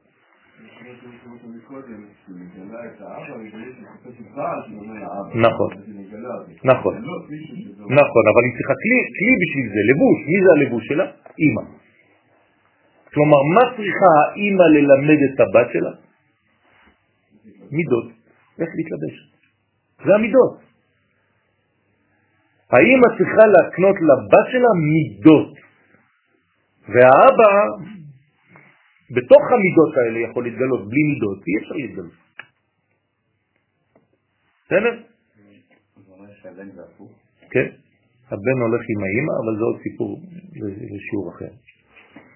והתקריאת תורה מסתרה דעמודה דאמצעיתה, ונקראת תורה מצד קבלת הערה של הדעת בקו הימין, האמצעי, סליחה, שהיא סוד אות ו', הדאו דכתיב, זה שכתוב י' כ' ו' ככנעני, ראשית דרכו, מפרש דרכו, אותיות דרך ו', דרכו דרך ו'. פירוש, הערת הו' של הדד זעירנפין קנני. כן. מה זה אומר? שצריך עוד פעם, דרך ו'. מאיפה זה זורם, כל הדבר הזה? דרך זה. זה מזרים את זה, אל זה. כן, נהר יוצא מהעדר, להשקות צינור את הגן. בסדר? דאי היא קו דילה. עכשיו בפורים, מה קורה? הדבר הזה, החוכמה הזאת, היא מתפשטת, מתפשטת ובוקעת פה ויוצאת. זה נקרא מגילה. הוא מגלה את הי"ק. לכן צריך לפשוט את המגילה לפני שקוראים אותה, פותחים אותה. כן? יש לך מגילה יפה אתה. אה? נראה השנה. אה? שנה זה השנה הראשונה שלה. זכית למגילה יפה. אל תזלזל. כן? שזה רנפין בעת הייחוד. אז כל זה בעצם עובר ומתגלה. אז פושטים אותה כאיגרת. וזה מגלה מבחינה פנימית, מי שיודע לכוון על זה, שעכשיו יש גילוי של המדרגה הכי גבוהה, בעולם הכי נמוך. לבושים, הכפסות. מה? כאילו. כן, חיפשתי מתורגמן, אז אה, אחד הציע את עצמו, אומר לי שהוא הוא מומחה. אז אה, אמרתי לו, טוב, תראי, מה אתה? אז הוא אומר לי, ראיתי שאתה מחפש, כן, כתב לי ב-SMS. אמרתי, אני מהסס אם אני אקח אותו. הוא כתב לי ככה, אני ראיתי שאתה מחפש. אז אמרתי, זה, אני לא יודע אם יכול לתרגם את הספרים שלי. אנחנו לא בפורים, לא רציתי להעליב. אז פירש הכתוב... דרך אגב, תרגום זה סוג של תחפושת של משהו. כן, אז אה, שתירגעו, כן, ככה כותבים. כי שמעתי בפנים, אבל גם אני הייתי כותב ככה. טוב, פירוש הכתוב הוא שהספינה אומרת י' כו' ככנעני. זאת אומרת, זה אירנפין, הנקרא הוויה, עשה אותי הכן שלו, תקבל את ראשית דרכו, שהיא הערות ו' של הדעת בזעירנפין, ובגין דאי היא כלילה מכולהו ארבעה, לפי שהיא כלולה מכל ארבע אותיות, השם הוויה היא קריאת מצווה. כן? זה המיץ של ו' כן. מצווה. לכן היא נקראת מצווה כי מיץ מ"צ של מצווה באותיות אטבש היא י"ק. נכון? אתם יודעים את הסוד הזה. אם אני הופך את האותיות באטבש, אז, אז היוד והה זה מ"צ. אז נשאר לי ו'. אז זה י"ק ו"ק זה אותיות מצווה. כלומר, כשאני מקיים מצווה, אני כותב י"ק ו"ק. מה זה אני כותב? אני מביא, אני מזרים י"ק ו"ק דרך המצווה. אז י"ק ו"ק מפרש כי ים י' מתחלפת עם המם. ה' עם הצדיק. מתחלפת עם צדיק. בא כלילה פקודים דעשה ולא תעשה. בא כלילות המצוות עשה, מצוות לא תעשה כנודע, שכל תרי"ג מצוות כלולות בשכינה. אז במילים אחרות, אי אפשר ללמוד תורה בלי לקיים מצוות. יש היום חוגים אה, חדשים ש... לא אכפת להם מהמצוות, העיקר ללמוד אה, בעולמות רוחניים, ו... כן, אין דבר כזה, זה לא עובד. אתה צריך להיות שלם, צריך להפסיק לשקר. כשאני אומר צריך להפסיק לשקר זה בכל התחומים. אל תשקר לאנשים. אולי אתה רוצה רק אה, לקרב אותם, בסדר, אבל אל תגיד להם שזה לא קיים. אז אתה חייב ללכת מההתחלה עד הסוף, אם אתה לא מקיים, אם אתה לא נותן מקום, מצווה לשורש הפנימי, אז מה עשית? מפרש פיקודין דלא תעשה מסתרה דדין, דידן, סליחה, אה לא, דדין מצוות לא תעשה, הם מצד הדין והגבורה שלה. ואי אלוהים דתמן י"ק, שהגבורה היא שם אלוהים שיש בה אותיות י"ק, שהן סוד המוחים. כלומר, בא שם אלוהים, זה בעצם הדינים, זה הגבורות של שם אלוהים, יש בהם י"ק. בסדר? שמשם שורש מצוות לא תעשה. אז יש לך מצוות עשה, מצוות לא תעשה. בתוך המצווה עצמה. מה זה מצוות עשה ולא תעשה? זכר ונקבה. אפשר לסכם את כל המצוות עשה ולא תעשה בשמור וזכור. שמור זה, זה, זה זכר או נקבה? זכר. נקבה. שמור זה נקבה, זכור זה זכר. זכר, זכור. בסדר? השמור וזכור זה נקבה וזכר, בסדר הזה. עלי תמר, עליה נאמר, זה שמי, מה זה זה שמי? אז כתוב, כן, דרשו חז"ל, זה שמי, כן? זה שמי, וזה זכרי לדור דור. זה שמי לעולם, וזה זכרי לדור דור. זה מה שאומר הפסוק. בסדר? מה זה אומר? זה שמי לעולם. כלומר, השם שלי נעלם. נעלם. מה זה? מה- לא, למה אתה אומר לי לא? נעלם? כן. זה שמי לעולם, כן, זה שמי לעולם. כלומר, השם שלי נעלם. אז מה אתה יכול להזכיר מהשם שלי? זה זכרי, זכרי זה זיכרון, מה אני יכול לזכור? את הגילוי שלו. כלומר, מה זה השם שנעלם? י' כו' עובדה, אתה אף פעם לא אמרת אותו. נכון? למה אתה לא אומר אותו? לא. יפה. גדלת ככה, אף פעם לא שאלת שאלות. ילד קטן מסכן, אתה מתחיל ללמד אותו לקרוא, הוא מגיע לשם הזה, הוא אומר, יא, או, האבא שלו צועק עליו. מסכן הילד, אתה לא מסביר לו כלום. הוא אומר לו, לא, לא ככה קוראים את זה. טוב, בסדר, לא אמרת לו כלום. אז הוא יגדל רק עם הידיעה שלא קוראים את זה ככה, אבל הוא לא יודע למה. אתה חשוב לדעת למה, לא? מה, חמישים שנה אחרי? יפה. אז הילד מסכן הוא טבעי, מה שכתוב הוא קורא. מה אומרת הגמרא? לא כשאני נכתב, אני נקרא. נכתב בי"ק ונקרא באלף ד'. הבנתם? זאת אומרת, אתם רואים י"ק ו"ק ואתם אומרים אדון, אה, יש פה בעיה, אדוני, לא. למה אתה לא אומר את השם שלי? מה? אז זה שמי לעולם, אני העלמתי את השם הזה. במילים אחרות, אי אפשר לגלות את שם הוויה, אלא דרך שם אדמי. אוקיי? כן, אבל זה כן, זה שלב. מה זה שלב? אוקיי, אז לא בינתיים. יכול להיות שיהיה דפיציט בין המקור ל... אז, מה אתה קורא בעצם? רק את מה שמתגלה, נכון? אז זה נאמר במשנה, מגילה נקראת. מתי היא נקראת המגילה? ב-11 לחודש, 12, 13, 14 ו-15, לא פחות ולא יותר, ככה אומרת המשנה. אם זה היה מדובר בימים, היית צריך לא להגיד לא לפני ולא אחרי.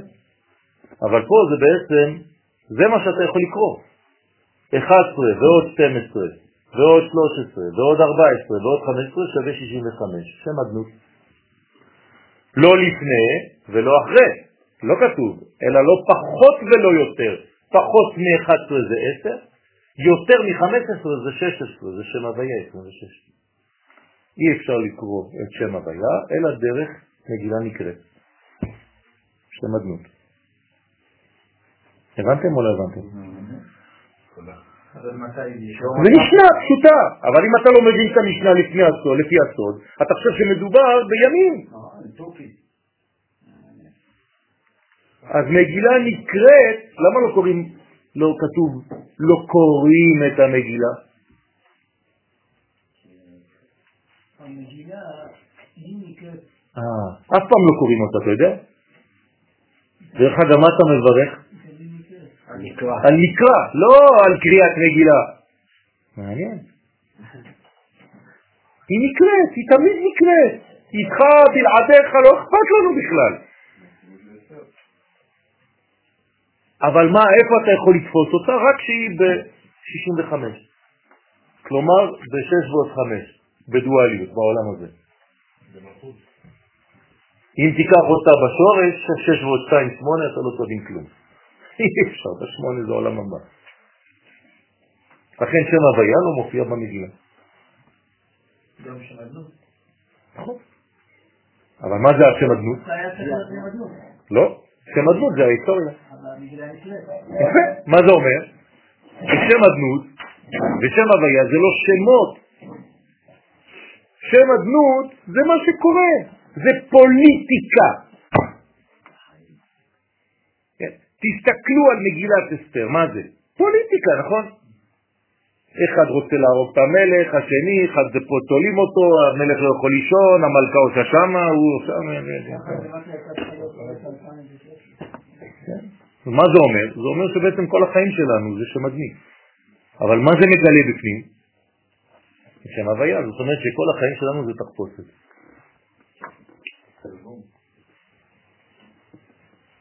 זהו. עכשיו אתם מגלים מה מסתתר מאחורי התחפושת. כן. כלומר, מה זה התחפושת הכי אמיתית? שם אדמי בחוץ ושם הוויה בפנים. תקנה תחפושת הכי, מסכה הכי פשוטה, תכתוב עליה אדמי, וכשתוריד אותה תראה לאנשים מבפנים, כתוב שם הוויה. זהו, זה התחפושת. זה מה שצריך להיות בתחפושת. תלמד אותם. תקנה, תעשה חינוך לילדים. יש תחפושות לבנות, המסכות האלה, או לגרוש. מפלסטיק.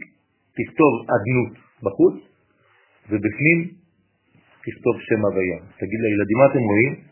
אה, זה שם השם. לא, לא, זה לא שם השם, זה הגילוי של שם השם. תראו, זה בפנים, זה שם. ואז תיתן להם שיעור בפורים, תגיד להם כל מה שאתם רואים בחוץ, זה רק בחוץ, זה שם אדנות. אבל בפנים מה פועל? מי פועל? שם הוויה. זאת, זה שמי מעולם, נעלם. וזה זכרי, מה שאני מזכיר, בכל הדורות זה שזה בחוץ, שם הדמות. טוב. מה? תגיד לו, בגלל שהעולם שלנו לא מספיק חזק כדי לגלות עדיין את שם הוויה. ואז אתה יכול להגיד להם, מתי אנחנו מגלים את שם הוויה? ביום הכיפורים, כמו פורים. כן, יש. כן, שם מפורש. גם שם לא אומרים אותו. היה יוצא לבד מפי כהן גדול. אה, אתה מבין? אז כפורים זה כמו פורים. וואי וואי וואי. אז הילד אומר, מה, כיפורים זה כמו פורים? כן. רק שפורים זה יותר גדול, אתה יכול לאכול ולשתות, כיף. אה? יוצא. אתה צריך לגלות אותו, זה נקרא פושט את המגילה. אמרתי לכם, כשאתה פושט את המגילה, מי שיודע לכוון, יודע שהכל שם הוויה. עכשיו, למה הוא לא מופיע שם הוויה בשום פסוק במגילה? כי אם הוא היה מופיע בפסוק פלוני, אז הוא היה שם. כיוון שהוא לא מופיע בשום פסוק, הוא בכל המגילה. זה הכל שם הוויה. לא הבנת את זה, לא הבנת כלום. כלומר, כל הפוליטיקה העולמית זה פשוט הקדוש ברוך הוא שמתלבש בתוך זירה אנושית. ואז הוא אומר ככה, וביבי ככה, ומסכן והוא, ושם, וזה, כל זה זה הקדוש ברוך הוא שמתלבש בתוך מהלכים. מה אני צריך להבין מזה? זה אתה צריך ללמוד זוהר. אם לא, אתה לא תבין כלום. היה איזה עיתונאי מסכן, נכנס לאיזה מסיבה, שבוע, אז הוא סגר את הטלפון שלו, שם את זה על אה, מצב טיסה. אז אה, שלוש שעות, הוא סיפר את זה. יצא מהזה, פתח, אומר, קיבלתי איזה מאה אלף הודעות. כל מה שחשבתי שאני עכשיו בזה כבר עבר. כל שעה זה משהו אחר. עוד מעט נגיע לתיק עשר אלף. יש לנו תיק 4,000, 3,000, אתה יודע מה זה? אתה 3,000, 4,000, למה זה זורקים לך דברים ואתה קודה, תיק 7,000, 4,000, 8,000, כן. 11,000, 12, תדימיון. משגעים לך את המוח, כל מיני דברים, העיקר שלא תתעסק באמת. כן? ככה עושים. כמו קוסם, כן? אתה לא רואה את העט הזה, אני עושה לך ככה. ובינתיים נכנסתי אותו לכיס. אז הילדים מסכנים מסתכלים, למה, איפה העט? אמא, אמא, אבא קוסם. כן, לא נכון, הוא פה. כן. תמיד אותו דבר, זה תמיד אותו דבר. רק מחבלים לנו, תסתכל פה, בינתיים? עושה משהו אחר. רבותיי, בלילה ההוא נדדה שנת המלך. כן, זהו. אנחנו בזמן שהקדוש ברוך הוא מלכו של עולם קם במרכאות מהתרדמה של הגליל. למה? כי עם ישראל חוזר לארצו. אז הכל עכשיו מהיר, מהיר מאוד, מתגלה מאור. מהר מאוד. צריך להיות בקצב הזה. אם מי שלא יהיה בקצב, זה פשוט, אתה לא יכול כבר לשרוד. כן, אמר, אמר לי חבר שעכשיו אה, הרב מפלונים אה, אמר הוא רואה את ביבי מנשק היד. הוא אומר לו למה? הוא כמו ספר תורה, כל שבוע יש פרשה חדשה. צריך לנשק עכשיו. טוב, זה פורים, אל תדאגו, זה קצת אווירה להכניס אתכם קצת, אה, אתם יותר מדי רציניים.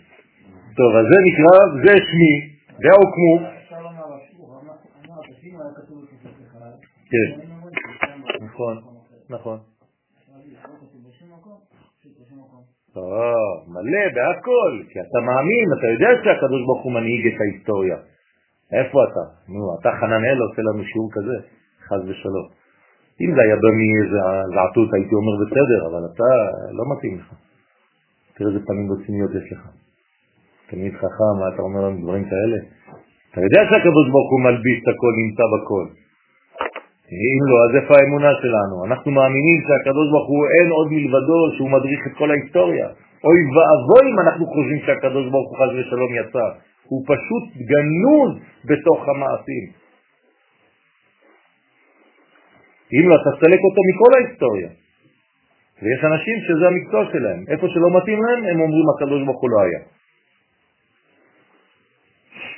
יש אומרים שהוא לא היה בשואה, יש אומרים שהוא לא היה בהקמת המדינה, יש מלא שיטות. כלומר, הוא נמצא בכל מקום חוץ מהמקום שלא מתאים לי. שם הוא פתאום יצא מההיסטוריה, לא יודעים למה.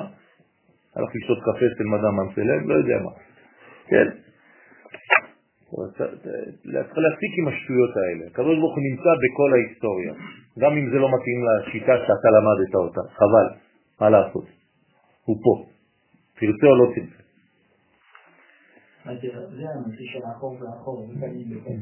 נכון, נכון, נכון, ככה צריך להבין. ככה צריך להבין.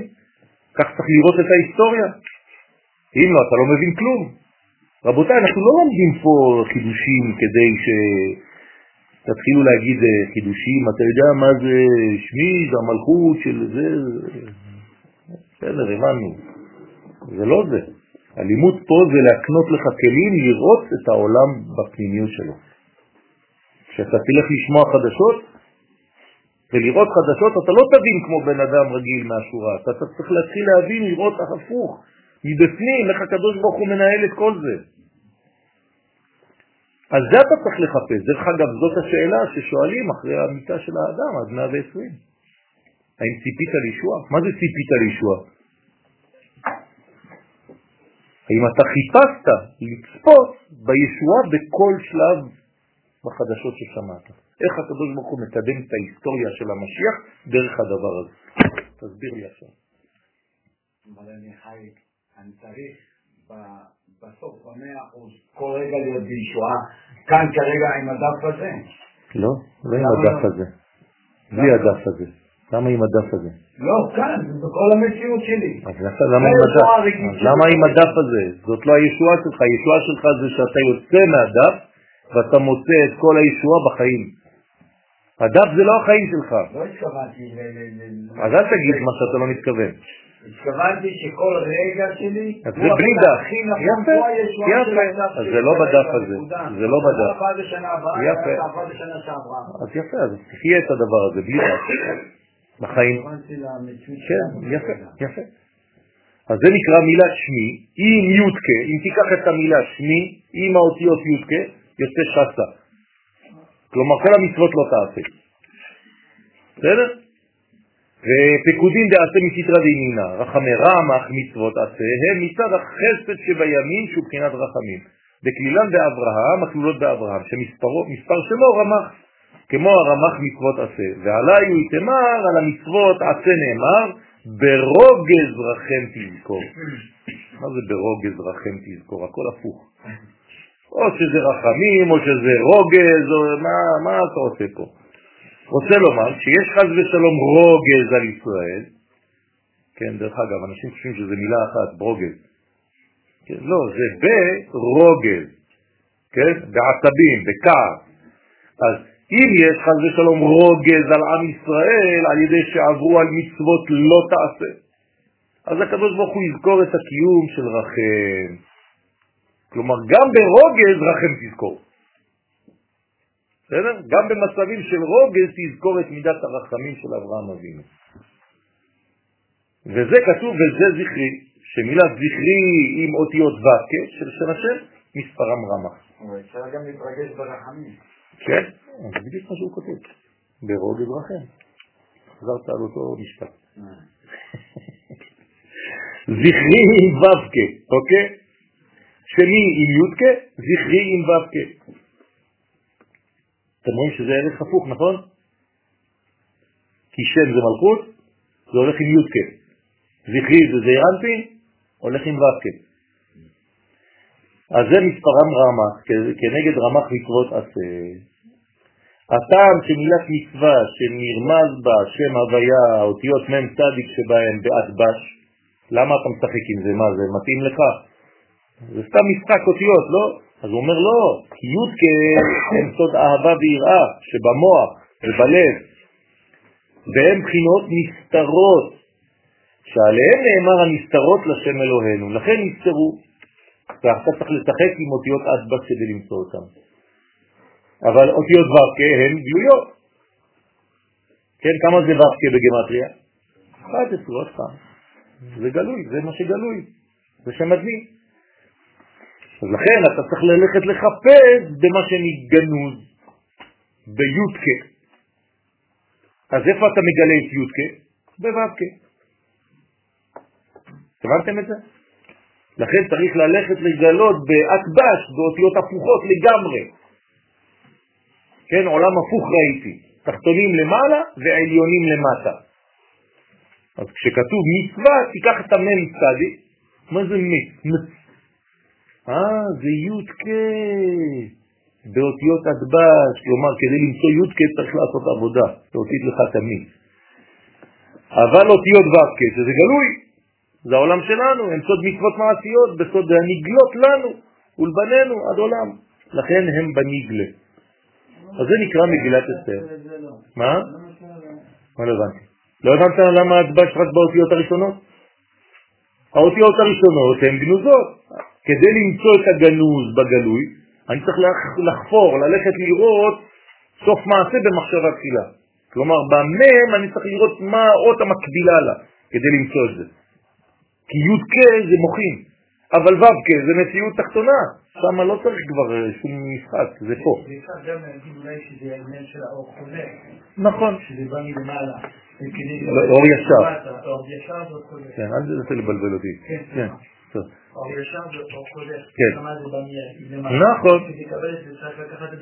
נכון. עכשיו תגיד לי אתה, במילים שלנו, פשוטות, איך אני מגלה בעצם את מגילת אסתר? איך אני מגלה י"ק? הרי מגילה זה מגל י"ק, נכון? מי מגלה את י"ק? ו"ק. כן או לא? פשוט מאוד.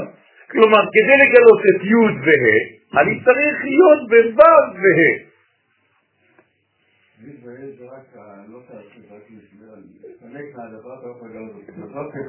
נכון, נכון. עכשיו, מי זה בעצם, אם אני לא עושה את זה, מה לא עשיתי? פספסתי איזה חג פספסתי? אם אני לא מגלה דרך ו"ק את י"ק, איזה חג פספסתי? יפה. לכן מי האויב הכי גדול בפורים? המלאק. מה עושה המלאק? כי יד על כס יא. איפה הוא עובד? על הכיסוי של יא. מלחמה על השם בעמלק, מדור דור, הנה מדור דור, זה זכרי, זה דור דור. אז מה אני צריך לעשות כדי להיכנס לפורים? לא רק לקרוא, זכור את אשר עשה לך עמלק בדרך בצאת ממצרים, זה נחמד, אבל אם אתה לא מבין מה אתה קורא, אתה צריך להבין, אתה לא יכול להיכנס לפורים בלי לגלות י' כ' כ'. אם לא, עמלק תקע אותך, הוא הפריד לך חד ושלום בין שתי הקומות. הנה התיקון של פורים, לחבר, להוריד את ההפרדה הזאת. זה נקרא, כן, מלחמה לשם בעמלק. זה עבודה של כל השנה, כי אין רואה פה מצוות תעשה ומצוות לא זה בפורים, זה השורש. ואז אתה תגיע ל... אבל ראש השנה של הדבר הזה זה פורים. זאת אומרת שבתכלס, ככל שנקרא את פורים יותר, אני צריך לראות את יד אלוהי בכל דבר ש... נכון, יפה. בכל דבר, וגם במעשים שלי להשתוות, לא בהלכת חילוי בלבד, אלא כשאני יוצא לרחוב, כשאני הולך כן, לעבודה. להכניס כמה שיותר. את המידות האלוקיות בתוך הדבר הערכים. כן, נכון. במודעות שלמה. בטח, זה הכוח. אם אתה לא עושה את זה, מתי ראש השנה של זה? בפורים. אז בואו אני אתן לכם עוד uh, טיפ. איזה שחקן תורני הכי מתאים לדבר הזה כדי להציל אותי, לעזור לי בפורים?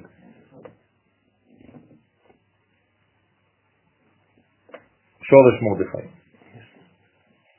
משה. משה רבנו. בסדר? למה? כי הוא סוד. אז... מה זה, מה אנחנו חוגגים בפורים, אתם יודעים? ברית מילה של משה רבנו. מה לא? משה נולד אתמול, נכון? זין באדר, תוסיף שמונה ימים, פורים. כלומר, פורים, הילד הזה, אתם יכולים לשיר, כן? אה, תגיד לי, אבל משה נולד? מהול, אז מה? גם מי שנולד מהול עושים לו, כן, הטפה. לא, כן, הכזה זה משהו אחר. כן, אז מה אנחנו חוגגים בפורים? ברית המילה של משה רבנו. מה זה אומר? אין לו ברית מילה. אין לו ברית מילה. משה אין לו ברית מילה. אין לו. הפכת- לו. הפכת אותו לאלוהים. הפכת אותו לאלוהים. מישהו עשה את זה לפניך כבר עם אותו אחד שלך. אתה מבין מה הסכנה? מה זה, חברים? כן, הוא תלוי שם עם מסמרים עשר. כבר אלפיים שנה. משה יכול להיות פגום? מה אמרת עכשיו? אין לו ברית מילה. אמרת אין לו ברית מילה. מי דיבר על עורלה עכשיו? אמרתי שבפורים אנחנו... מה זה המילה? הורדת? לא, נולד מעול. תקפוץ. לא, נולד מעול אמרנו לפניך. אז מה? מה זה אומר? ותר אותו כי טוב הוא. להפך, אתה מגלה רק את הטוב. אין. אז זה לא שאין לו ברית מילה, אתה אומר אין לו ברית מילה. לא, כאילו אין לו את האח של המילה. יש לו, יש לו ברית. יש לו ברית, אין לו תפיסה של אחוריים. יפה, לכן זה מרדכי. אוקיי, צריך להלביש, אנחנו לומדים מידות. אז צריך להבין את זה. אז אתה צריך להתחבר למשה רבנו בפורים. הוא היסוד של פורים. בסדר? אז יש לך הכנה, אתמול זה היה הכנה. לידתו של משה רבנו. עכשיו אם זה היה אתמול לידתו של משה רבנו, מה היה אתמול? שקול משה כנגד כל ישראל. אז מה זה היה אתמול? יום כללי מאוד, לא אינדיבידואלי. כלומר אתמול היית צריך לעסוק בכלל ישראל. זה יום הולדת של כל האומה בפן הנשמתי שלה. אתה יודע מה זה? אז אתמול כל היום היית צריך לעסוק בכלל, בכלל האומה. אז בוא נעשה חשבון מאיפה היינו אתמול. טוב. קם סבא חד, זה לא לא- לא, מה, ישנתי אתמול, ביום הולדת שלי, כאילו מה, זה נראה לך הגיוני? אה, אתה מבין? מה לא אתה אומר? לא. לא, עכשיו, עכשיו אתה יכול. עכשיו לא. עכשיו אתה יכול. אתה יודע שהזמן הוא הוא לא אובייקטיבי, הוא סובייקטיבי. אז אתה יכול, כן, הכל רלטיב זה נקרא. תורת היחסות. אז גם הזמן הוא יחסי. תנצל את מה שהפסדת אתמול. תדליק היום נר לעילוי נשמתו של משה רבנו. דפקתי נר אתמול. אתה רואה? אתה רואה? נו, מה הייתה השאלה, חננאל? רבי בגלוי זה גלוי. נכון. אז אה, אולי היה צריך להיות שם אחר, שלא שם אדמי. בוא ננסה, אתה רוצה ל... תתן לי שם איזה משהו, אני הולך להציע. ניקח א' וד', ונשאר עם הבא וה'. כן, רק שבאלף ודלת, ומה זה? זה מאיפה זה בא? מהעולם הזה. אני רוצה משהו שיבוא מלמעלה. כתוב, ועד יעלה מן הארץ. אז האלף ודלת שלך עכשיו הם עולים מהארץ. הבנתי, אני משתמש בזה, הבאתי לך פסוק, מה, יותר מזה? ועד יעלה מאיפה? מן הארץ, לא מתאים לי. וישקע את כל פני האדמה. אני רוצה משהו שיבוא מהשמיים. זה לא יכול לבוא בדרך א' וד'. חייב לבוא בי"ק. אין מה לעשות. תן לי משהו אחר, תחפש, אני מציע. נתקבל, לא יתקבל. בינתיים לא יתקבל. תחפש שתי אותיות אחרות. קם סבא חד, קם סבא אחד, תמיד יש אותו סבא שבא, לא יודעים מי זה, סבא אחד, כן. כן? יש הרבה או... כן, יש כמה, מאותן נשמות שבאו מגן עדן לשמוע ולגלות סתרי תורה לרבי שמעון וחבריו. אז קם סבא, מבשר תולה, מאיפה הוא בא? מאחורי הצל של רבי שמעון. הבנתם? בשר זה אחרי? כן, בשר זה אחרי, לא. טולה, זאת אומרת שרבי שמעון יש לו צל. מה זה הצל של רבי שמעון? אל תסתכלו על זה כאילו זה סרט אימה. כן, יצא איזה דמות מהצל של רבי שמעון. לא. מה זה הצל של רבי שמעון? האותיות ש... שאחרי. רבי שמעון. אוקיי? אז לא ניכנס עכשיו לזה, אבל הבנתם את השורש. זאת אומרת שבא נשמה ש... שעתידה לבוא לעולם אחרי שרבי שמעון כבר לא יהיה. שתלך בצילו, שתלך בעקבותיו. כלומר, עכשיו רבי שמעון מניח בעולם כבר את הדור הבא. אז אותה נשמה שעתידה לרדת, ועכשיו היא יורדת כבר, כי היא באה ללמוד וללמד את רבי שמעון, מה, איך אנחנו, אני רוצה להגיד את אותה תורה שלך לדור החדש, איך אני אגיד לו? אני אגיד לו זה, נוק, דיק, בוק, בק, הוא לא יבין כלום. אני עכשיו הולך ללמד ילדים צעירים, מה אני אלמד? להם בק, אק, זון, כן? קאנה פלוס קסטה פלוס... מי יבין אותי בכלל? יזרקו אותי מכל המדרגות. אני חייב לתרגם את כל מה שלמדתי עכשיו במילים הכי פשוטות בעולם.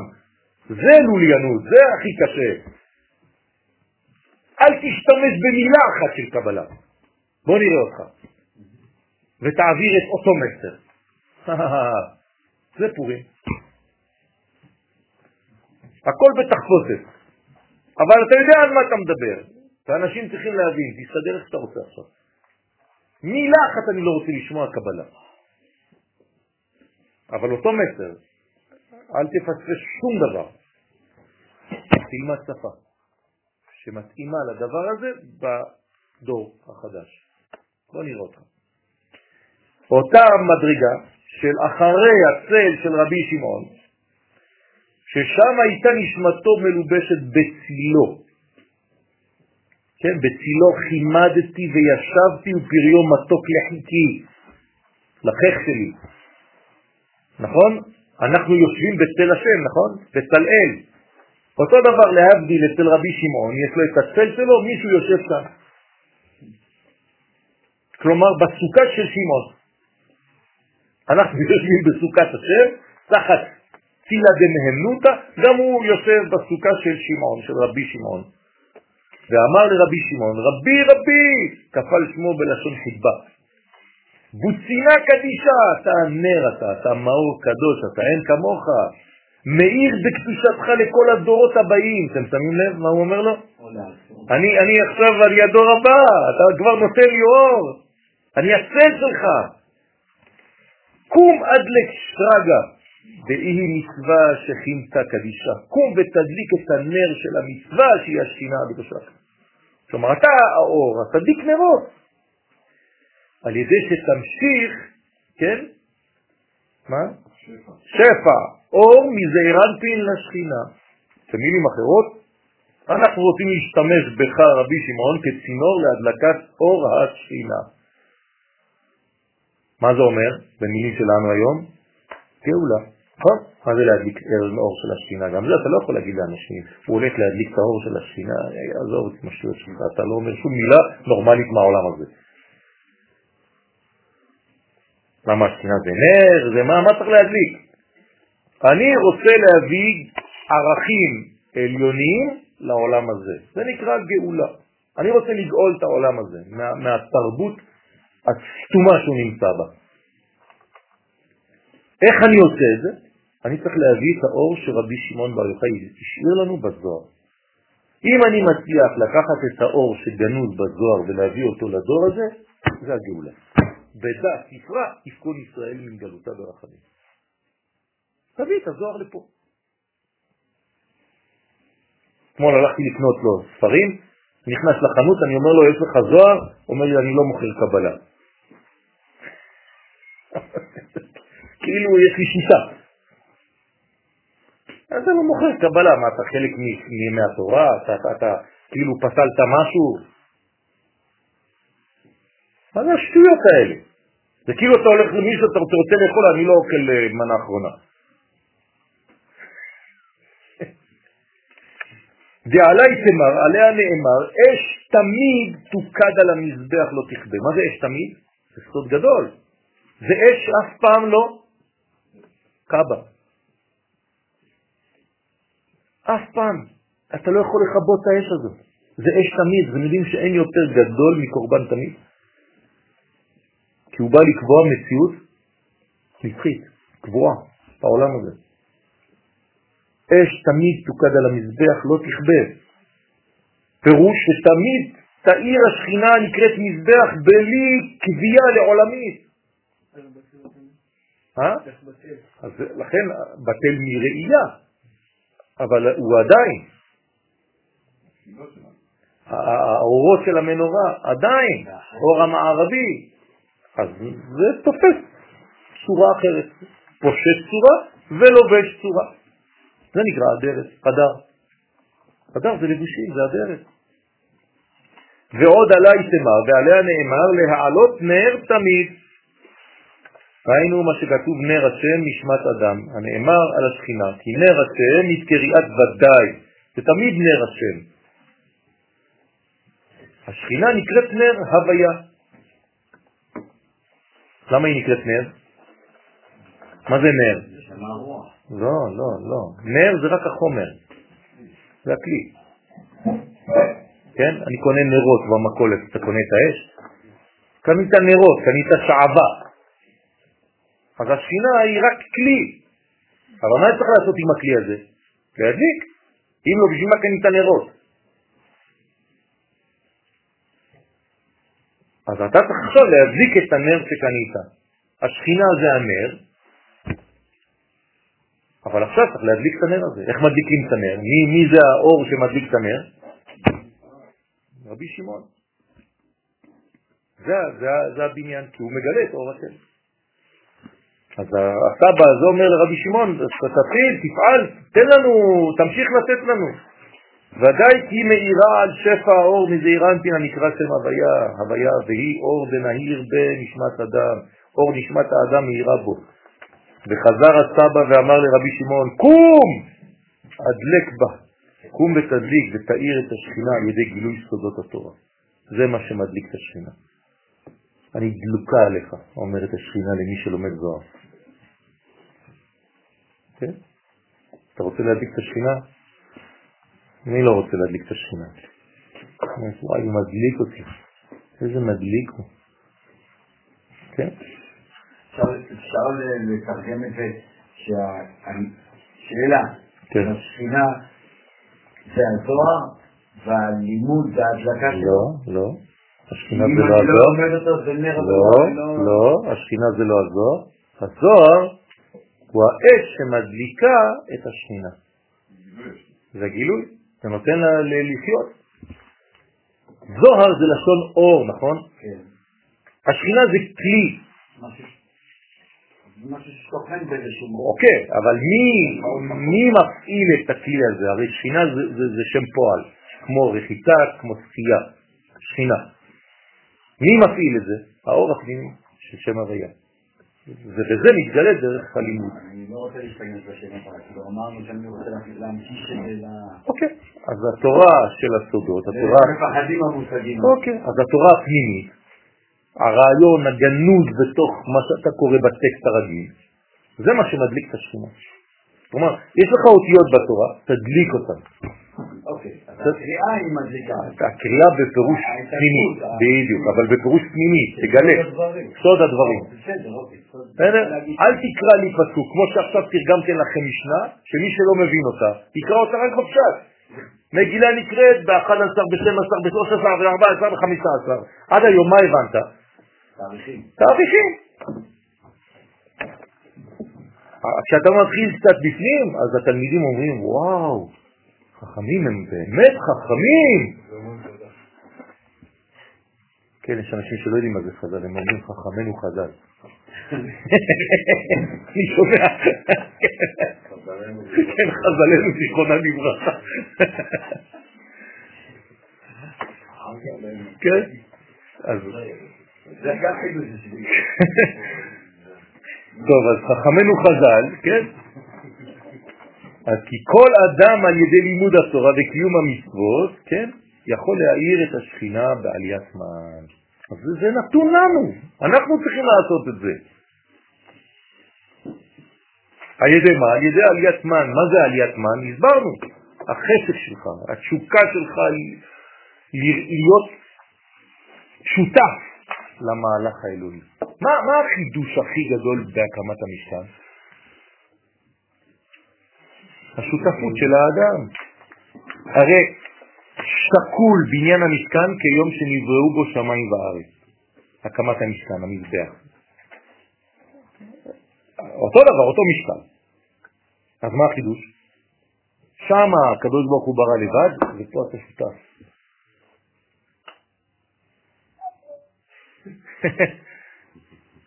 עכשיו אתה שותף למהלך הזה. עוד חידוש, מה נוסף עכשיו בחידוש הזה של המשכן, שלא היה עד עכשיו? קדושת המקום. עד עכשיו הייתה קדושת הזמן והנפש. קדושת המקום זה כבר חידוש עולמי. מה קורה בגלות? רק קדושת הזמן וקדושת הנפש, אין קדושת המקום. זה נגדרה מקדש מעד. בחינה. אתה לא יכול להפוך בחינה למשהו אמיתי, זה כאילו אתה... זה דומה לאדם שהולך עם אה, משקפת ובקבוקי חמצן מתחת למים. לא, לא. אם הוא ממש משקיע בציבור, צריך להכניס אותם למטוס. זה ההשקעה הכי גדולה שלו בציבור. כי בינתיים כשהוא משקיע בציבור יש 80% של התבוללות, מספרים אה, רשמיים. אז מה, הוא הציל 2 אה, על 10? נו באמת. הוא שותף לפוגרום. מורי ורבי הרב קוקרמן לוחץ ידיים לרבנים בגלות ואומר שלום, שותף לפוגרום של עם ישראל. לידי. תפס את הרב הראשי של מי? ככה אמר לו. הוא אומר לו, מה, יש לנו בית מדרג, בית כנסת, כן, הוא אומר לו, כן, נכון, 20 אחוז. יכולים אולי לבוא. זה לא שה-20 אחוז באים לתפילה, 2 אחוז באים. 20 אחוז עדיין כאלה יהודונים, 80 אחוז כבר מתו. מה אתה עושה? שותף למה אתה בדיוק? תסביר לי. מה הרב יכול לענות לזה? שום דבר. אין מה לענות לדברים כאלה. עידן השקר צריך להיפסק. להרבות את האור.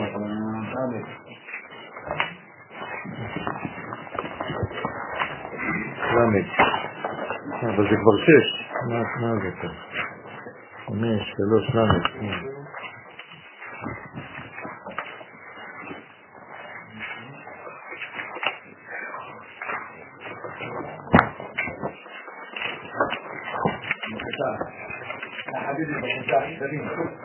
זה תשימו בגניזה, או שתביאו את זה למי שרוצה את המקורות, לפעמים יש אנשים שרוצים.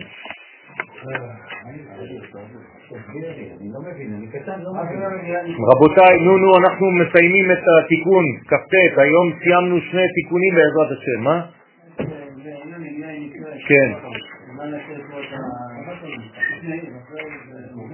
היא נקראת, היא לא, לא קוראים אותה, היא נקראת. נכון. מה זה אומר? זה אומר שהתאריכים האלה, כן, ביחד, כן, לא פחות ולא יותר. מה זה לא פחות ולא יותר? כאילו אתה צריך לקרוא אותה בכולם. הבנת מה זה אומר? זה לא או, או, או. הרי חכמים יודעים לדבר עברית. אם הם היו רוצים לומר לך, אם היו אומרים לך, מגילה נקראת או ב-11, או ב-12, או ב-13, לא. נקראת ב-11, ב-12. במילים אחרות הם רוצים לומר לך שאם אתה לא עושה סכום של כל הימים האלה, אז לא עשית כלום. מה זה אומר? שאנחנו עכשיו צריכים להתכונן לאותם ימים. מתי זה מתחיל 11? אתמול היינו 7, נכון? היום 8, יום שבת 9, יום ראשון 10, יום שני 11. כלומר, ביום שני הבא בעזרת השם, אני צריך להכניס לי לתוך הלב, מה? את היסוד של המגילה, עד שאני אקרא אותה ממש דה פקטו ביום רביעי. אתם מבינים מה זה אומר? עכשיו, מה היה לכם עד היום בחיים? תגידו את האמת, ב-11, 12, 13, 14, הוא הלא בריבוע, נכון? כלום. עכשיו הקבלה באה ואומרת לך, אדוני, אתמול היה משה רבנו, כלל ישראל, זה כבר חג. יום שני הבא בעזרת השם זה חג. זה ההתחלה של הגילוי של הי"ק, שאתה תגלה ביום רביעי בלילה. בלי כל זה, איך תגיע ליום? יפה, יפה. עכשיו, בהיסטוריה, אסתר שהייתה מקובלת, יודעת תורת הסוד, מה היא עשתה באותם ימים? היא צמה. כלומר, היא הבינה את הסוד הזה. היא לא קראה את המשנה כמו שאתם קוראים אותה. המשנה הייתה קיימת כבר או לא? עוד לא, נכון? כלומר, היא כבר ידעה את המשנה לפני שהיא כתובה. אז אל תגידו אף פעם, זה, זה, זה, זה אמיתי בגלל שזה כתוב. לא, זה לא אמיתי בגלל שזה כתוב, זה כתוב בגלל שזה אמיתי. זה בדיוק הפוך. יפה. אני לא שמה בדלת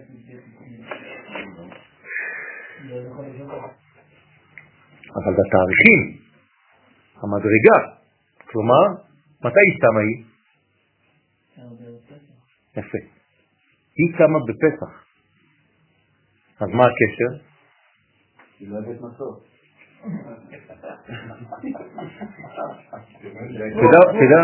אתה יודע מה שר אדם שצמא? צמאה אוי צמאה, נו מה אתה? שרת פעם את השיר הזה? טוב. אז זה, מה הקשר? זה גאולה וגאולה, שתי גאולות. מה ההבדל ביניהם? גאולת ניסן וגאולת אדר? יפה. גאולת ניסן היא כולה אלוהי, וסגנון גאולת אדר היא כולה טבעית. במילים אחרות, הזמנים האחרונים של ההיסטוריה שלנו היום, יום העצמאות ויום ירושלים, יהיו דומים יותר למה? לפסח או לפורים? לפורים. לכן הכל גנוז, לא רואים כלום. מי כבש את המדינה, חיילי צה"ל. כן, בדיוק. כל הדליות והשרות והרינות. אם אתה לא מבין, זה מה שאתה, כן. היינו תולים דגים שם באחדות הנחל בסיני, וחיילים, איפה הקודש, איפה זה. חבד, מה אתה מבלבל לי את המוח? זה ההגנה, זה הארגון. איפה הקדוש ברוך הוא? נו באמת, תפסיקו עם השטויות שלכם אתם. אז זה בדיוק מה שאתה לא מבין. אתה לא מבין את זה. אין אסתר מגדת את עמה ואת מולדתה.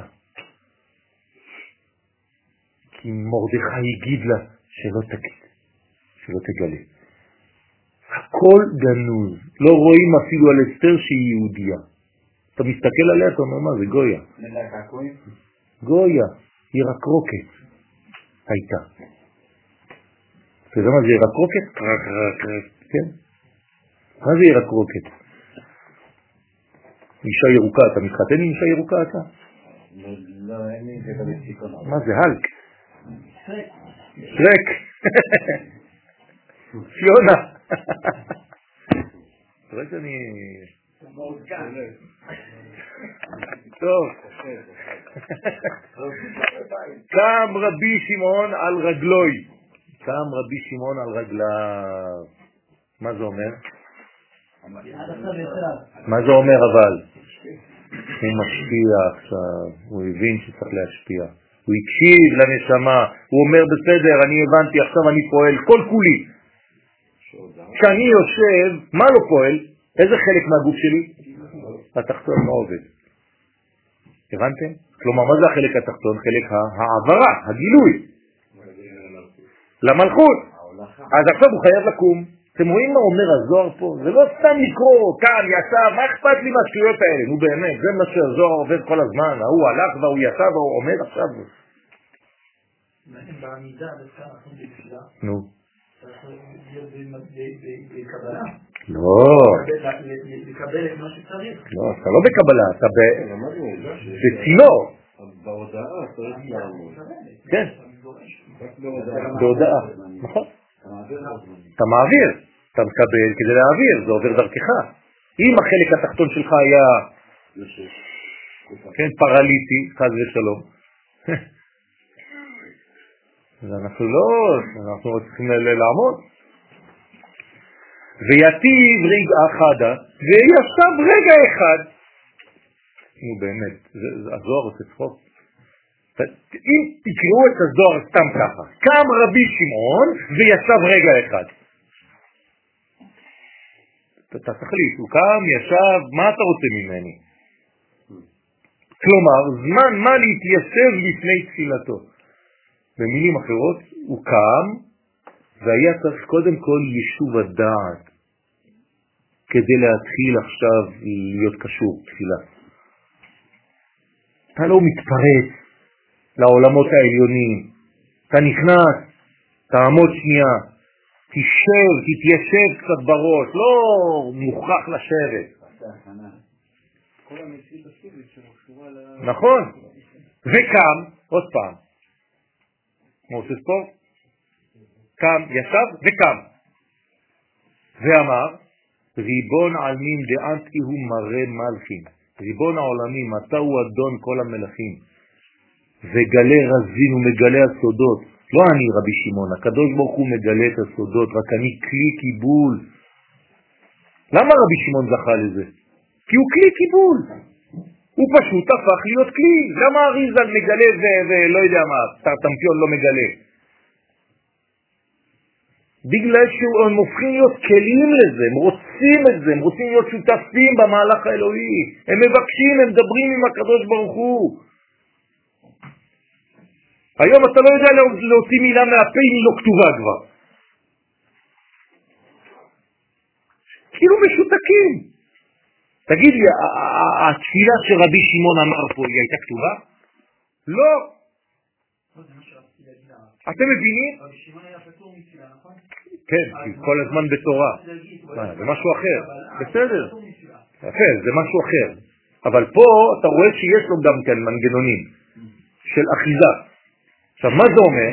זה אומר שאני עכשיו במדרגה שמבין, כשאני מבקש, אני מוציא דברים. תגיד לקדוש ברוך הוא, אתה ריבון העולמים, אדון כל המלכים, מגלה הסודות. יפה, נכון?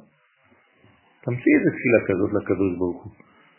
כי רק על ידי שאתה מגלה הסודות לצדיקים יכולים הם לפרש סתרי התורה. אם לא היית מגלה, מה אתה חושב שאני, רבי שמעון, מגלה סודות? איפה יש לי סוד?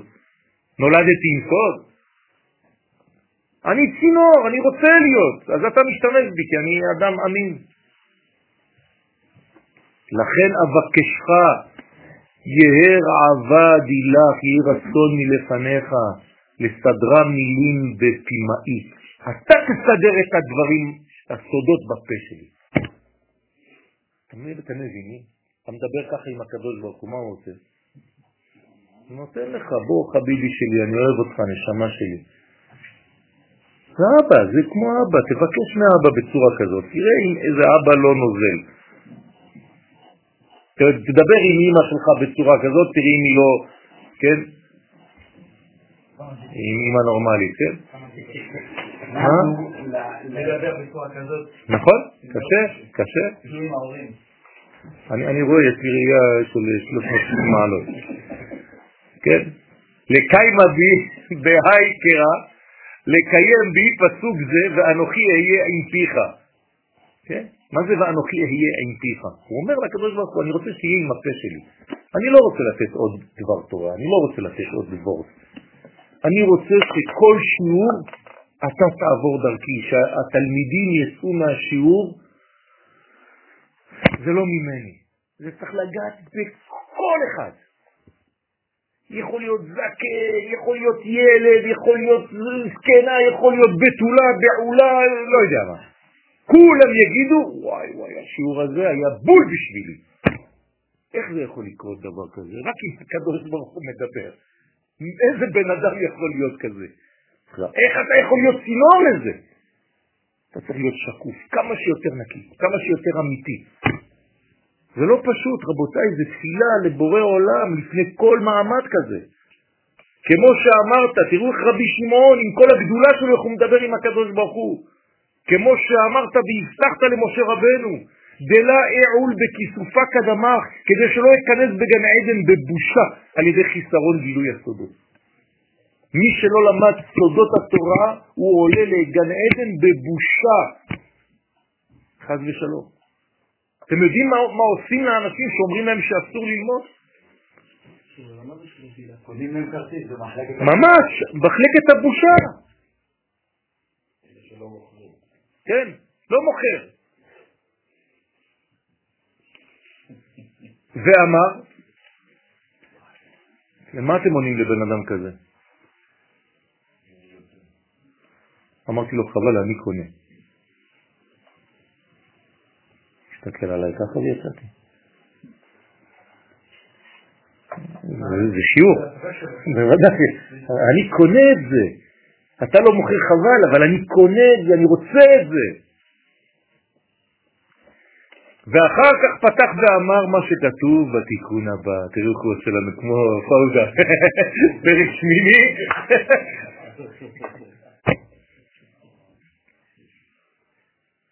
זאת אומרת שעוד סיימנו תיקון. אתם יודעים, למדתם עכשיו אה, בלי עין הרע, כן? צריך להודות לקדוש ברוך הוא שנותן לנו בכלל לעסוק בזה. והוא מאפשר לנו כל שבוע. זה לא דבר מובן מאליו, נכון? שיש לנו את הזכות הזאת. אתה רוצה לגלות לנו משהו? אה, כן. טוב, אז אנחנו שהחיינו וקיימנו והגיענו לזמן הזה, בעזרת השם. תרבחו תעדו. תיקון תלתין. צירוף תיקון זה גם הוא בראשית, בית ראשית. כלומר, אם לא למדתם תיקוני זוהר, אתם תגידו כל תיקון זה משהו אחר, תגידו לא, לא, לא, לא, לא. אומר לך, יש לך עוד תיקון שנקרא בית ראשית. שבמילת ראשית נרמזים ברית, שבת, יראת, ובהמשך מבואר עוד צירוף והוא בראשית בית אשר, הבית של אשר. בסדר? כן, נכון, יש לנו עבודה. יש 720 צירופים למרות שאנחנו לא מבינים את רובם, אבל הם קיימים. הנה המלכות היא בחינת נקודה שהיא סוד אות י', נכון? מלכות היא נקודה. דרך אגב, איך היא מתחילה את כל בניין שלה? בסוד נקודה. המלכות היא תמיד נקודה. אז היא נבנית, נבנית, נבנית, נבנית, נבנית, נבנית, איפה? בפנים או באחור? באחור. אחרי זה שהיא כבר שלמה באחור, מנסרים, והיא עוברת לפנים, אבל כשהיא עוברת מאחור לפנים, היא חוזרת להיות עוד פעם נקודה. אבל זה המלכות של נקודה או זה היסוד? המלכות.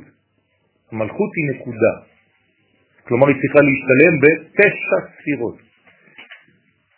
שהרי היא רק עשירית. אז בונים אותה, מגדילים אותה מצד האחוריים, אחרי זה עושים נסירה, מעבירים אותה לצד פנים, וגם בצד, ביחס בין האחור לפנים מחזיר אותה לכאילו נקודה. למה היא חייבת להיות נקודה בפנים עוד פעם? כי אם היית עשר בכיתה א', אתה אחד בכיתה ב'. אז היא מתחילה עוד פעם נקודה מההתחלה. כל פעם שאתה מתחיל מהלך חדש, אתה נקודה. בסדר? אפשר לקרוא לזה בית ראשון, בית שני? אפשר. אתה יכול לקרוא לזה בעצם שיעור ראשון, שיעור ב', שיעור ג', כלומר אתה צריך להגיע לשיעור, לא, כמו נקודה. אם אתה מגיע לשיעור כמו אדם שכבר יודע, אתה לא תלמד שום דבר מהשיעור.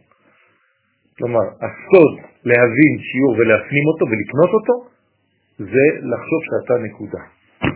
אם אתה בא ואתה אומר, אה, אני יודע את זה, אתה לא יכול ללמוד שום דבר. מתי משה רבנו הגיע לשיא הקריירה שלו? כשהוא אמר, הוא משה לא ידע, ככה כתוב בפסוק. כי קרן אור פניו. למה משה שם מסכה? אה? לבוא אל הקודש. לבוש. אבל מתי הוא שם את המסכה? כשהוא לימד אותם או אחרי?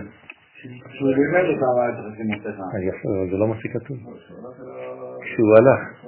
כלומר, כשהוא מדבר איתם, הוא מוריד את המסכה. למה? אה, זה חידוש. אבישי חשב הפוך. גם אתה. תסתכלו. אז למה, למה, דווקא, למה דווקא כשהוא מדבר איתם הוא משאיר את המסכה? הוא מוריד את המסכה, וכשהוא הולך הוא שם. כי הוא קטן, הוא קטן מול זה. אז מה, זה הם, הם גם כן, תגידי, הם יכולים להצטרף כשהוא מדבר איתם. לא הוא. אבל למה? אה?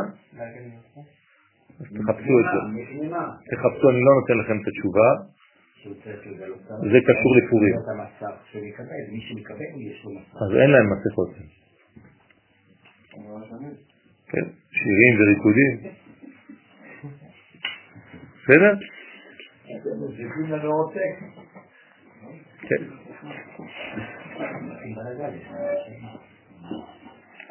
מה אמרו לו?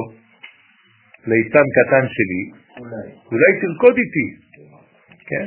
ואולי לא. אתה מחכה לאביר על סוס לבן, בא לך איזה ליצן על פוני, מה אתה עושה?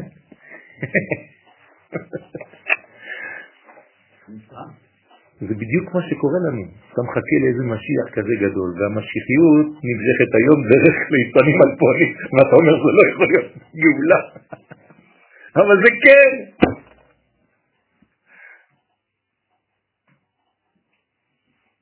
ויש לו אפילו פוני. שבוע בכתום. מצאת? אז תקרא. תקרא לנו. איי איי איי איי. סמ"ה.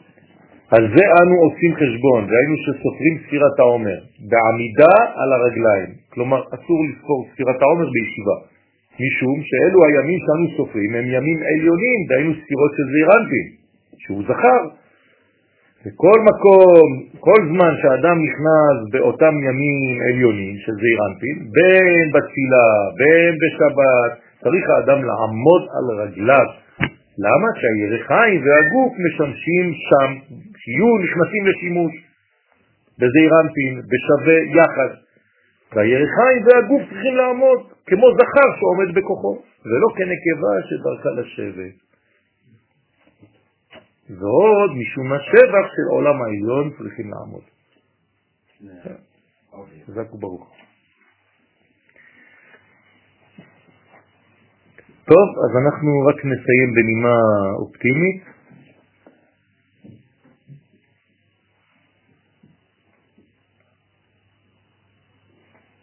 פתח ריבי שמעון, אז הנקודה, אמרנו, יש נקודות, כן? הנה המלכות היא בחינת נקודה שהיא סוד אות י', אנחנו בהקדמה, כמובן בזוהר פרשת תרומה, כי לפעמים היא מתחת זעירנפין בנקודה סחירית, ולפעמים היא עולה על ראשו, בסוד נקודת חולם. לכן בגאולה היינו כחולמים, כלומר המלכות תעלה עליו, עטרת לראשו, ולפעמים היא באמצע כנגד התפארת ונקראת נקודת שורוק. כן, אש ריקה זה סוד הגאולה, זה התהליך. אז יש בעצם שלוש קומות שהיא יכולה להיות, פעם נקודה מתחת זה חיריק, פעם נקודה בצד זה שורוק, פעם נקודה למעלה זה חולם. אוקיי? כלומר, יש לה תכונה של גמישות. זה היכולת והיופי שיש בשכינה, היא גמישה. איפה שתכניס אותה היא תופסת את הצורה.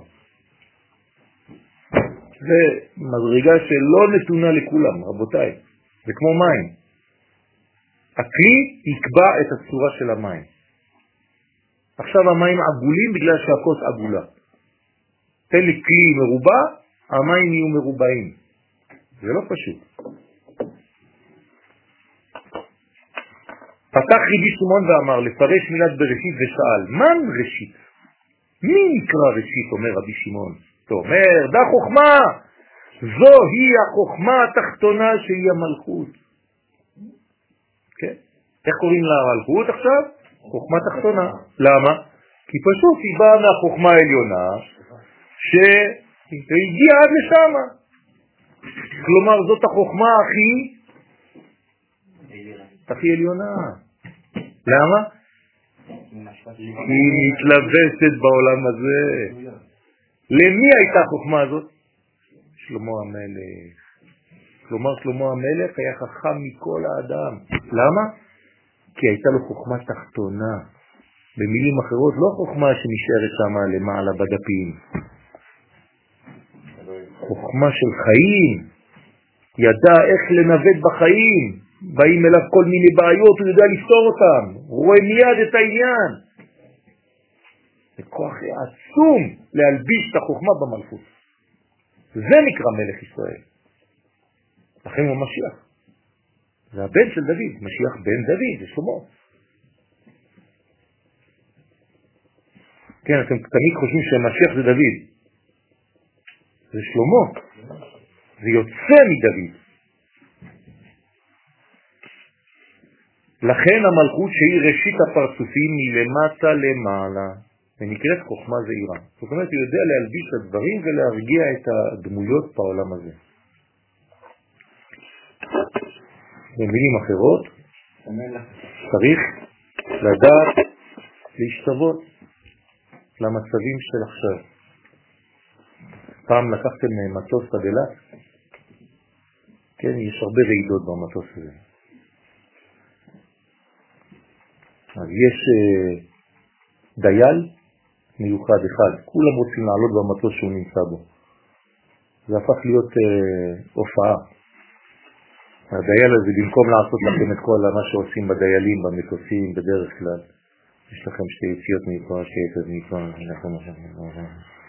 ההוא עושה שם רוקד. שלום, גבריותיי, עשו לך כל מיני דברים, כולם רוצים לבוא למטוס שלו. הפך את הכל לאיזה מין זה, אל תפחדו, הכל בסדר, הקפיצות האלה זה כלום, שטויות במיץ, בוא תראה איך אני עושה, בוא בוא בוא. לא, אסור לך לקום, תשמוע על החגורה. כן, מה אתם? תיאטרון. אתה לא מרגיש את הטיסה בכלל. הבן אדם הזה, מה הוא עשה? הוא לקח משהו והלביש אותו לדבר. תהיה חדשן, תהיו מחדשים, אל תיכנסו לאיזה מגירות כמו רובוטים כאלה, כל הדורות שעברו, כן? הייתם פעם The Wall? כן, כולם הולכים ככה. We don't need. כולם נופלים לאיזה בור, היה איזה ציור של וולט דיסני. כולם הולכים לאיזה בור, הולכים את האקי, כולם נכנסים לתוך הבור. זה לוקוס לוקוס. להתעורר בעזרת השם. פורים שמח. כמובן יום חמישי הבא לא יהיה שיעור, אבל יהיה שיעור הרבה יותר גבוה. אנחנו מתכבדים. תעשה ברכה.